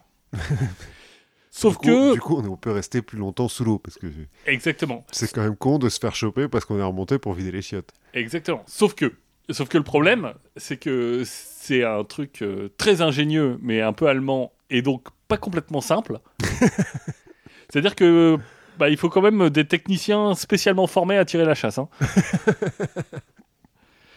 et donc, le 14 avril 45, donc on est euh, 15 jours avant la fin de la guerre, on est à 8 km environ de l'Écosse, donc bien au nord, à 60 mètres de profondeur. Ce qui devait arriver arriva mauvaise manip pour tirer la chasse. Mhm. Donc là, qu'est-ce qui se passe? Le système de valve est pas enclenché dans le bon sens, donc ça fait rentrer de l'eau de mer. Oui. Ça fait rentrer de l'eau de mer en grande quantité dans le sous-marin. Ce qui pas. Pas top. Non. Surtout que le sous-marin, il se trouve qu'il a eu un problème de moteur. Mhm. Enfin, en tout cas, un problème de générateur à diesel. Donc ils sont en train de réparer le générateur à diesel, et bah, pendant qu'ils font ça, ils sont, sur, euh, ils sont surtout sur euh, un mode de consommation alternatif. C'est-à-dire qu'ils sont sur batterie. Ouais. Et batterie en fonctionnement plus eau de mer, qu'est-ce que ça fait? Eh ben, ça fait du dioxyde de chlore. Ouf. Et le dioxyde de chlore, eh ben, c'est très nocif. Mhm. Donc, les Allemands, qu'est-ce qu'ils font? Bah, Ils remontent. Oui. Ils remontent, ils vont se faire bombarder parce qu'ils sont à 8 km de l'Écosse. Ils vont quand même réussir. Alors, avant de remonter, ils, tirent toutes les torpilles qu'ils peuvent. Il y a une partie de- des compartiments de torpilles qui sont inondés par l'eau de mer. Mhm. Ils vont détruire tous les documents secrets qu'ils ont. Ils vont remonter, ils vont se faire bombarder, ils vont Mais coup, ils tirent abandonner. les torpilles sur quoi? Juste histoire de les tirer? Ouais. histoire de. Ouais, vas-y. Alors, rien à foutre. ouais, parce que les torpilles, ça marche pas très bien contre les avions. Non, c'est ça, contre le bombardement, bon. Et finalement, bah, ils vont échouer le sous-marin, le saborder, eux, ils vont être faits prisonniers. Voilà, 35 prisonniers. Ah, pas mal. Ils sont pas tous morts, c'est déjà ça. Ah non, ils sont pas tous morts. Mais non, on va, on va pas euh, faire que des histoires. euh, Non, mais bon, euh, donnons un peu d'espoir aux gens qui nous écoutent sur les toilettes. qu'ils écoutent dans des sous-marins à 60 mètres de profondeur. C'est ça qu'en fait, que tu vois, moi, au début, tu me dis dioxyde de chlore. euh, Sous-marin. Sous-marin qui prend l'eau à 60 mètres de profondeur en Écosse. Ouais, voilà. Mais dès qu'il y a quand même pas beaucoup de chances de s'en tirer, quoi. Si, si, parce que le, le sous-marinier allemand est prompt à la décision, Oui, effectivement. apparemment. Voilà, donc c'était mes, mes histoires de toilettes. Il faut pas oublier que même si euh, il y a des gens qui meurent sur les toilettes, Mhm. bah, il y a aussi des, des gens qui meurent parce qu'ils n'ont pas de toilettes. J'ai lu des chiffres qui dataient de 2012, mais qui disaient qu'en 2012, il y avait plus de 2 millions d'enfants de moins de 5 ans qui étaient morts à cause de d'infections et de diarrhées qui sont dues à des problèmes d'hygiène. Oui. En fait. Donc, euh, donc voilà, rigolons, mais euh, Je crois même qu'il y a des ONG qui sont dédiées au fait de- d'amener des toilettes, notamment dans les bidonvilles. euh, Oui, et, monde, euh, et je crois que par exemple en Inde, qui était euh, où le cliché était justement porté sur l'absence de toilettes, je crois qu'il y a eu un effort massif qui a été fait et que aujourd'hui, qui est presque, enfin en tout cas, beaucoup plus de gens ont des toilettes. Alors si Anne Hidalgo nous écoute, si elle pouvait mettre des toilettes publiques pour les junkies de Stalingrad, parce qu'en ce moment, ils font caca devant chez moi, c'est un petit peu désagréable. Ah. Bon, enfin bon. Ils n'ont pas de toilette en même temps. Bah, voilà. Ouais. Mais en tout cas, ils vont pas mourir dessus. Oui, c'est déjà ça. Moi, je me suis euh, penché sur une question qui me tracasse. Euh, Il y a quelques mois, parce que donc on enregistre en, en août 2020, George Floyd est mort assassiné aux États-Unis, ce qui a relancé le mouvement Black Lives Matter, dont une des revendications, c'est de changer les statuts. Alors aux États-Unis, c'est des statuts généralement de général confédéré, donc euh, d'esclavagistes, hein, en gros. Oui. Alors même là-dessus, on peut se dire que en fait, les, les revendications, elles portent pas sur les statuts. Non, les revendications, elles portent sur euh, les violences policières, non. Oui, sur- oui, bien sûr. mais que les statuts, c'est aussi un bon moyen de, Bah, pour ça fait- certains, de essayer d'apaiser le mouvement de façon euh, un peu symbolique, sans rien changer, sans changer grand chose. Voilà. Mais bon, toujours été, on s'est remis à parler des statuts de gens qui, euh, de, de personnages historiques, qui ont eu des comportements euh, qu'aujourd'hui on qualifierait de crimes contre l'humanité, quand même. Mais c'est pas le cas de la statue de Jean Bart à Dunkerque. non, lui c'était juste un pirate, ça va. Un corsaire. Un corsaire, monsieur. Pardon, excuse-moi. Excuse-moi. Puis il a sauvé euh, Dunkerque. donc. La France. Il a sauvé la. oh, je raconterai son histoire, mais il a sauvé la France de la famine. Ça marche. Bref, toujours est-il, cette euh, histoire de statut est arrivée en France. Et en France, les mouvements antiracistes ont, commencé, ont recommencé, parce qu'en fait j'ai trouvé des articles qui datent de 2015 et qui parlaient déjà de ça, ont parlé de la statue de Jean-Baptiste Colbert qui se trouve devant l'Assemblée nationale. Oui. Donc Jean-Baptiste Colbert, euh, en gros, s'il déplaît aux antiracistes, c'est parce que c'est lui qui a écrit le Code noir. Enfin, qui a écrit en partie, non? Parce que c'est pas son fils. Une histoire de son fils, Alors en fait, le Code noir a été mis en place en 1685, c'est-à-dire deux ans après sa mort. mais après il la mort de Colbert. Mais à- c'est quand même lui qui a participé à son écriture, et puis c'est lui qui a développé le, commerce triangulaire en tant que ministre de la Marine et ministre du Commerce. Oui, non, mais c'était juste parce que, justement, il y a une certaine frange de la population qui dit non, mais ils y connaissent rien, le code noir c'est deux ans après lui, donc euh, il n'y a pas de raison. Oui, bon, enfin bon, un peu quand même de raison. Et à raison, hein, parce que le Code noir, c'est quand même un code qui codifie l'esclavage hein, euh, et l'antisémitisme, parce que euh, Oui. il y, a- Bon. il y a un petit peu de trucs contre les juifs au passage. Bah, euh, à raison, certaines personnes trouvent que c'est un petit peu se foutre de la gueule du monde, de, de le laisser devant l'Assemblée nationale. Et on dit pas, enfin, moi, ce que la question que je me suis posée, c'est qu'est-ce qu'elle fout là, cette statue? Pourquoi elle est là? Pourquoi est-ce qu'on a foutu une statue de Colbert devant l'Assemblée nationale? Parce qu'en fait, l'Assemblée nationale, donc euh, je suis un peu allé regarder hein, euh, sur le site de l'Assemblée nationale, et puis sur Wikipédia, et puis sur d'autres sites. Bref, le Palais Bourbon, donc, parce que Sur le réseau Voltaire. non. Euh, le Palais Bourbon, donc, puisque c'est comme ça qu'il s'appelle, a été construit en 1722 par la duchesse de Bourbon, c'est-à-dire la fille de Louis XIV et de Madame de Montespan. D'accord. Donc une bâtarde, hein, en vrai, mais qui a Oui. été légitimée par euh, Louis XIV, d'où euh, son titre. Donc elle a construit euh, le Palais Bourbon et l'hôtel de la Sey, qui est à côté, qui est aujourd'hui la résidence du président de l'Assemblée nationale, elle l'a fait construire pour son amant, le marquis de la Sey. Donc tout ça aux frais de la princesse, hein, puisque littéralement c'est une princesse. Oui. En 1791, l'Assemblée nationale, qui ne siège donc pas encore au Palais Bourbon, le confisque au prince de Condé, qui l'avait récupéré en 1764, parce que bon, euh, voilà, ce prince de Condé, il a, il a le bras long. Mais pendant trois ans, il n'en fait rien, l'Assemblée nationale de ce palais. En gros, euh, bon, bah, ils ont récupéré plein de palais, hein, ils ont récupéré plein de trucs, confisqué beaucoup de trucs. En 1794, on va y placer l'école polytechnique. Et en 1795, le Conseil des 500, c'est-à-dire l'Assemblée législative du Directoire. D'accord. 1795, c'est après la chute de Robespierre, on passe au Directoire, c'est le moment où la Révolution se calme et devient très bourgeoise. Voilà. On tue moins. On tue moins, et puis on commence à faire de l'oseille, et puis du coup on fait revenir un petit peu des nobles et tout, parce que bon, voilà. Et en 1798, on va inaugurer l'hémicycle, parce qu'à la base, il n'y a pas d'hémicycle, hein, à la base c'est un palais. Oui, c'est un palais. Des gens vivent. Mais rarement un hémicycle chez toi. Enfin, Bah, ça dépend ce que tu fais, quoi. ah oui, on peut voir ça comme un salon, mais euh, je sais pas. Enfin, moi, chez moi, j'ai peu d'hémicycles. voilà, moi, moi non plus, mais bon. Je sais pas, euh, pourquoi pas, tu vois. Genre, si tu veux avoir un théâtre privé, tu peux le faire en hémicycle. Oui, bien sûr. Bon, toujours est-il, on construit donc un hémicycle pour les 500. Hémicycle qui a changé depuis parce qu'il y a plus que 500 députés maintenant et que ça devenait un petit peu serré. Mhm. Mais euh, Parce pour qu'ils ont grossi aussi. les, les députés, bon, je sais pas, par rapport au, à la fin du 19e. Parce que tu te dis, bon, entre 500 et 577, il n'y a pas une. Oui, mais c'est qu'à un moment, ils étaient plus que Ah. 577.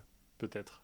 Après, je- Bon, après, on a, morde- on a modernisé le bâtiment aussi, on y a mis l'électricité, enfin bon, on a changé quelques trucs, quoi. Internet, euh, Hein? Internet, euh, tout ça. Des toilettes aussi.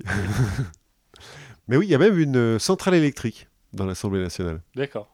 Je ne savais pas. Donc, tu vois, s'il n'y a plus d'électricité partout, il en restera à l'Assemblée nationale en cas d'apocalypse zombie, c'est bon à savoir. Toujours est-il, 9 novembre 1797, coup d'État de Napoléon, qui remplace le Conseil des 500 par le corps législatif. C'est-à-dire, euh, en fait, en gros, il garde des députés, mais il leur interdit de débattre. Et de voter contre lui. Alors, si, ils ont le droit de, de refuser. Ils ont le droit. D'accord. Il n'y en a pas beaucoup qui le font, mais ils ont le droit. On va finir euh, pendant le royaume de Napoléon, enfin le, le royaume, le, Le règne. le règne, merci, de Napoléon, par appeler ça l'Assemblée muette. Parce que, bon, bah voilà, en gros, il servent Oui. à rien. Et donc, on en vient à la question qui nous intéressait, parce que c'est Napoléon qui va foutre ces statuts-là.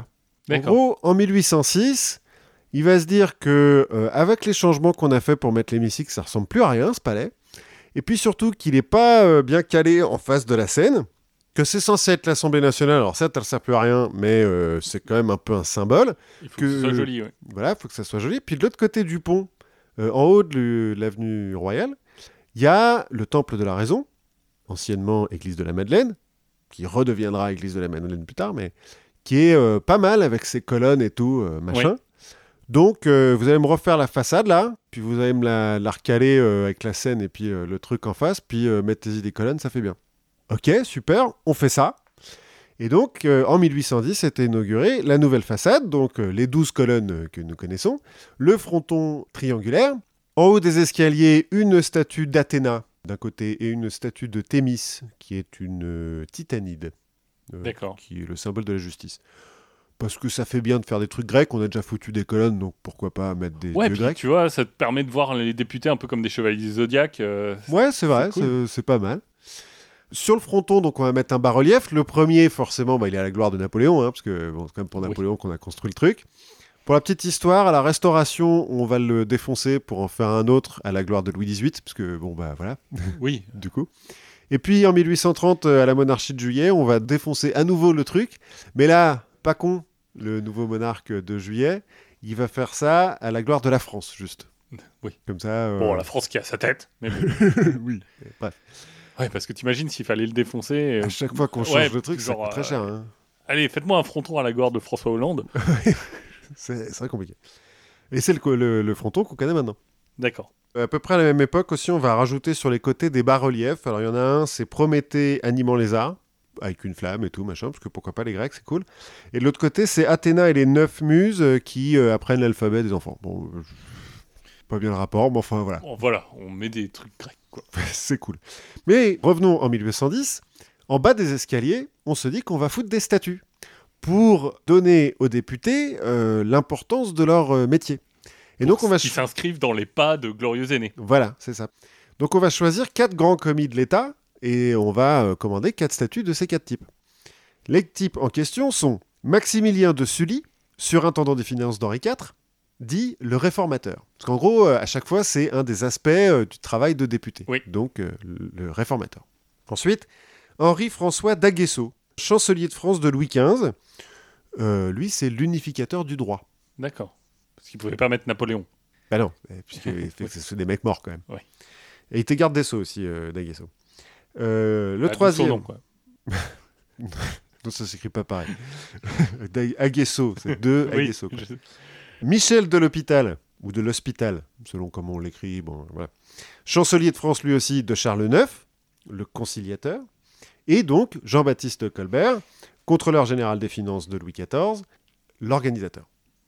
Bon, euh, je résume un peu, hein, parce que Oui. Colbert, il a été un peu tout, quoi. Ironiquement, on place ces statuts devant l'Assemblée nationale pour euh, que les députés aient un sens de leur métier au moment où leur métier ne sert à rien puisqu'ils n'ont pas le droit de débattre et que c'est une chambre d'enregistrement, quoi, plus ou moins. Oui, et puis on les met euh, face à la scène, non? Oui. Mais eux, ils, ils passent par derrière pour rentrer. Alors, euh, ça dépend. Euh, à l'époque, ils rentrent. Je pense que en fait, ils doivent rentrer par devant à l'époque euh, quand il y a des, des trucs un peu bien à faire. Mais comme il y a un décalage entre la nouvelle façade et l'ancienne, puisque l'ancienne elle était de Oui. biais, il y a un nouvel espace. Il y a un Donc, trou. Il y a un trou. Donc on va combler quand même. Enfin, on va mettre des, un Oui. toit et tout. On va en faire la salle des gardes et puis euh, l'antichambre. C'est là où euh, Napoléon va se préparer avant d'aller euh, dire aux députés ce qu'ils doivent faire, quoi. D'accord. Mais bon, voilà, c'est devant, donc c'est censé un peu les inspirer. ouais, non, mais comme c'est devant, mais moi j'ai l'habitude de voir les députés qui rentrent par la place du Palais Bourbon, qui est de l'autre côté, côté, et oui. tu te dis, bon, ils le voient pas vraiment. Alors cela dit, c'est intéressant ta remarque. Parce que, est-ce que Napoléon, il l'a vraiment fait pour inspirer les députés ou pour inspirer tous les autres gens qui pourraient Oui. passer devant l'Assemblée nationale sur le fait que Napoléon est quand même un mec cool? Parce que donc ces quatre mecs, qu'est-ce qu'ils ont en commun? C'est tous des nobles de l'Ancien Régime, ils sont tous nés nobles. Mhm. Il n'y a pas eu de types euh, qui sont élevés, euh, l'ascenseur social, tout ça, tout ça. hein, Ils sont tous nés nobles.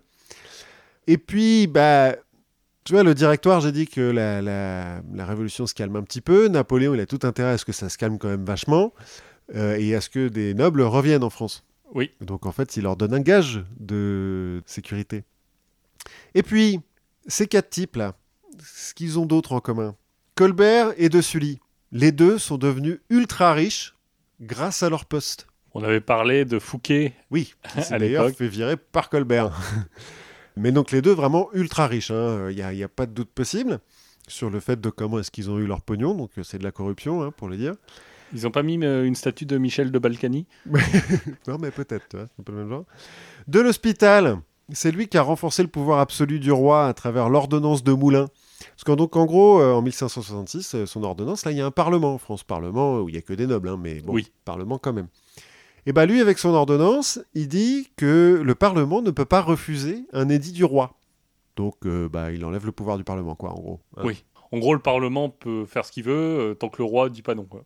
Oui, voilà. non, puis surtout, le roi peut faire ce qu'il veut parce qu'on peut Oui. pas lui dire non. Bon, non, le dernier, euh, bien. Le Daguesso, il a juste euh, fait un code de loi euh, un peu bien dont s'est inspiré Napoléon, donc euh, il a foutu une statue, quoi. D'accord. C'est le seul qui, euh, bon, bah, je dis, à part qu'il est noble, hein, mais alors noble, bien noble, hein, quand même. Depuis longtemps et tout, machin. Il a deux hôtels particuliers dans Paris. euh, La rue d'Aguesso, d'ailleurs. ouais, l'hôtel Daguesso, euh, c'est lui qui fait À côté de la Madeleine, si je ne m'abuse, la rue d'Aguesso. Peut-être, je, je ne sais plus trop. L'hôtel d'Aguesso, je crois que je l'ai lu dans le quatrième. C'est lui qui euh, récupère euh, l'hôtel sur la place Vendôme pour en faire le ministère de la Justice, qui est toujours ministère de la Justice aujourd'hui. Mais donc, c'est des quatre types qui sont des sujets loyaux d'un souverain qui a le pouvoir absolu, Oui. qui sont nobles, et qui disent aux députés, en gros, euh, bah, euh, si vous vous enrichissez euh, en étant politique, bah, nous on l'a fait aussi, quoi. Est-ce que c'est vraiment des bons symboles, même pour les députés, en dehors du symbole de Colbert pour le Code Noir? Oui. Est-ce que c'est vraiment des bons symboles tout ça? Bah, moi personnellement, je trouve pas. Après, bon, ils ont tous fait des trucs un petit peu bien. hein. C'est quand même des grands commis de l'État. Ils ont, ils ont fait leur boulot, mais ils l'ont fait pas forcément pour la grandeur de la France, quoi. Oui. Bref, deux dernières choses. Les statues, là, donc on dit c'est une statue de Colbert, il faut se souvenir de Colbert et puis des autres. hein. Enfin, c'est des statues qui ont été construites, sculptées en 1810 par des mecs qui euh, donc n'ont jamais vu euh, ni Colbert, ni Daguesso, Oui, ni tout ça. exa- Ils sont- exactement. Ils sont tous morts depuis euh, un bon siècle. Comme d'ailleurs les statues américaines qui ont lancé le débat, les statues confédérées, Ouais, ne sont pas faites à partir des mecs. bah, elles sont pas faites, elles sont surtout faites en 1920 Ouais. et 19 entre 1950 et 1960. Le moment où on commence à avoir une émancipation des Noirs et on leur dit non non regardez où vous êtes ici. Ouais. Si vous êtes chez les esclavagistes, hein, donc euh, faites pas. trop- C'est une, euh, aussi une façon d'intimider. Et on peut se poser la question pour Napoléon aussi, qui a remis en place l'esclavage quand même, qui avait été euh, aboli pendant la, la Oui. Révolution. Est-ce que c'est pour ça qu'il a choisi Colbert plutôt que Fouquet, par exemple? Parce que Fouquet aussi, c'était un grand superintendant des finances. Ou Jacques Coeur, dont on a parlé, euh, bah pareil, c'était un grand mec, pourquoi on l'a pas mis? Toujours est-il, ces statues, bah, en fait, rien ne dit qu'elles ressemblent euh, effectivement euh, à leur sujet. Euh, pour tout ce qu'on en sait, ça se trouve, c'est le beau-frère euh, du sculpteur, hein, le mec qui est assis sur le fauteuil de Colbert. Et puis en 1989, pour le bicentenaire de la Révolution, donc on a un petit peu retapé Paris et tout. Et puis bah, toutes ces statues on les a moulés et on les a remplacés par des moulages. Donc en fait, les statues qui sont devant l'Assemblée nationale aujourd'hui sont des copies. Oui, donc on- Donc euh, si elles sont dégradées, si elles sont pétées, c'est pas très grave vu qu'on a les originaux quelque part et qu'on a les moules. Donc on peut en faire autant qu'on veut. Oui.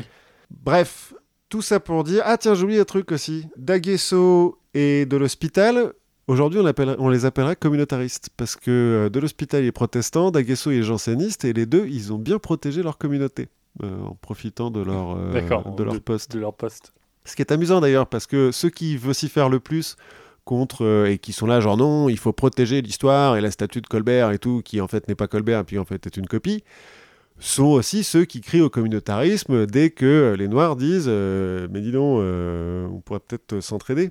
Oui, Voilà, je trouvais ça assez ironique et je trouve ça assez amusant de voir d'où viennent ces statues. oui, et puis justement, c'est le principe de l'histoire, c'est que euh, bah, des gens qu'on considérait comme très importants ou exemplaires, bah, au fur et à mesure, on, on les voit d'une autre façon. Et puis à l'Assemblée nationale, le fronton par exemple, on l'a déjà pété deux fois. Oui. Donc bon, changer la déco de l'Assemblée nationale, ça arrive. Oui, et on a pété toutes les statues de Paris euh, Un certain nombre de fois aussi. en 1790. euh, J'ai lu d'ailleurs quand, alors je crois que c'est en 2015 aussi, au moment où on les- une des premières fois on a parlé de cette histoire de statue de Colbert, euh, à l'intérieur de l'Assemblée nationale, euh, on a voulu installer un buste de Olympe de Gouges. Oui. Sauf que comme il n'y a plus de place dans les endroits des bustes, bah, il a fallu enlever un mec. Et bah forcément, il y a des types qui ont gueulé. En disant, ben non, euh, c'est l'histoire que dans le vestiplat, euh, pour mettre une gonzesse en plus, euh, je te laisse deviner euh, le bord politique euh, des types qui ont gueulé. voilà, c'était ce que j'ai appris sur les statues. Eh ben, on a appris plein de trucs. On a appris énormément de choses. Et du coup, bah, il nous reste que à recontinuer à apprendre des choses en espérant que vous vous en apprenez aussi, que vous vous parlez euh, autour de vous à plein de gens de ce que vous apprenez grâce à nous, ou un petit peu grâce à nous.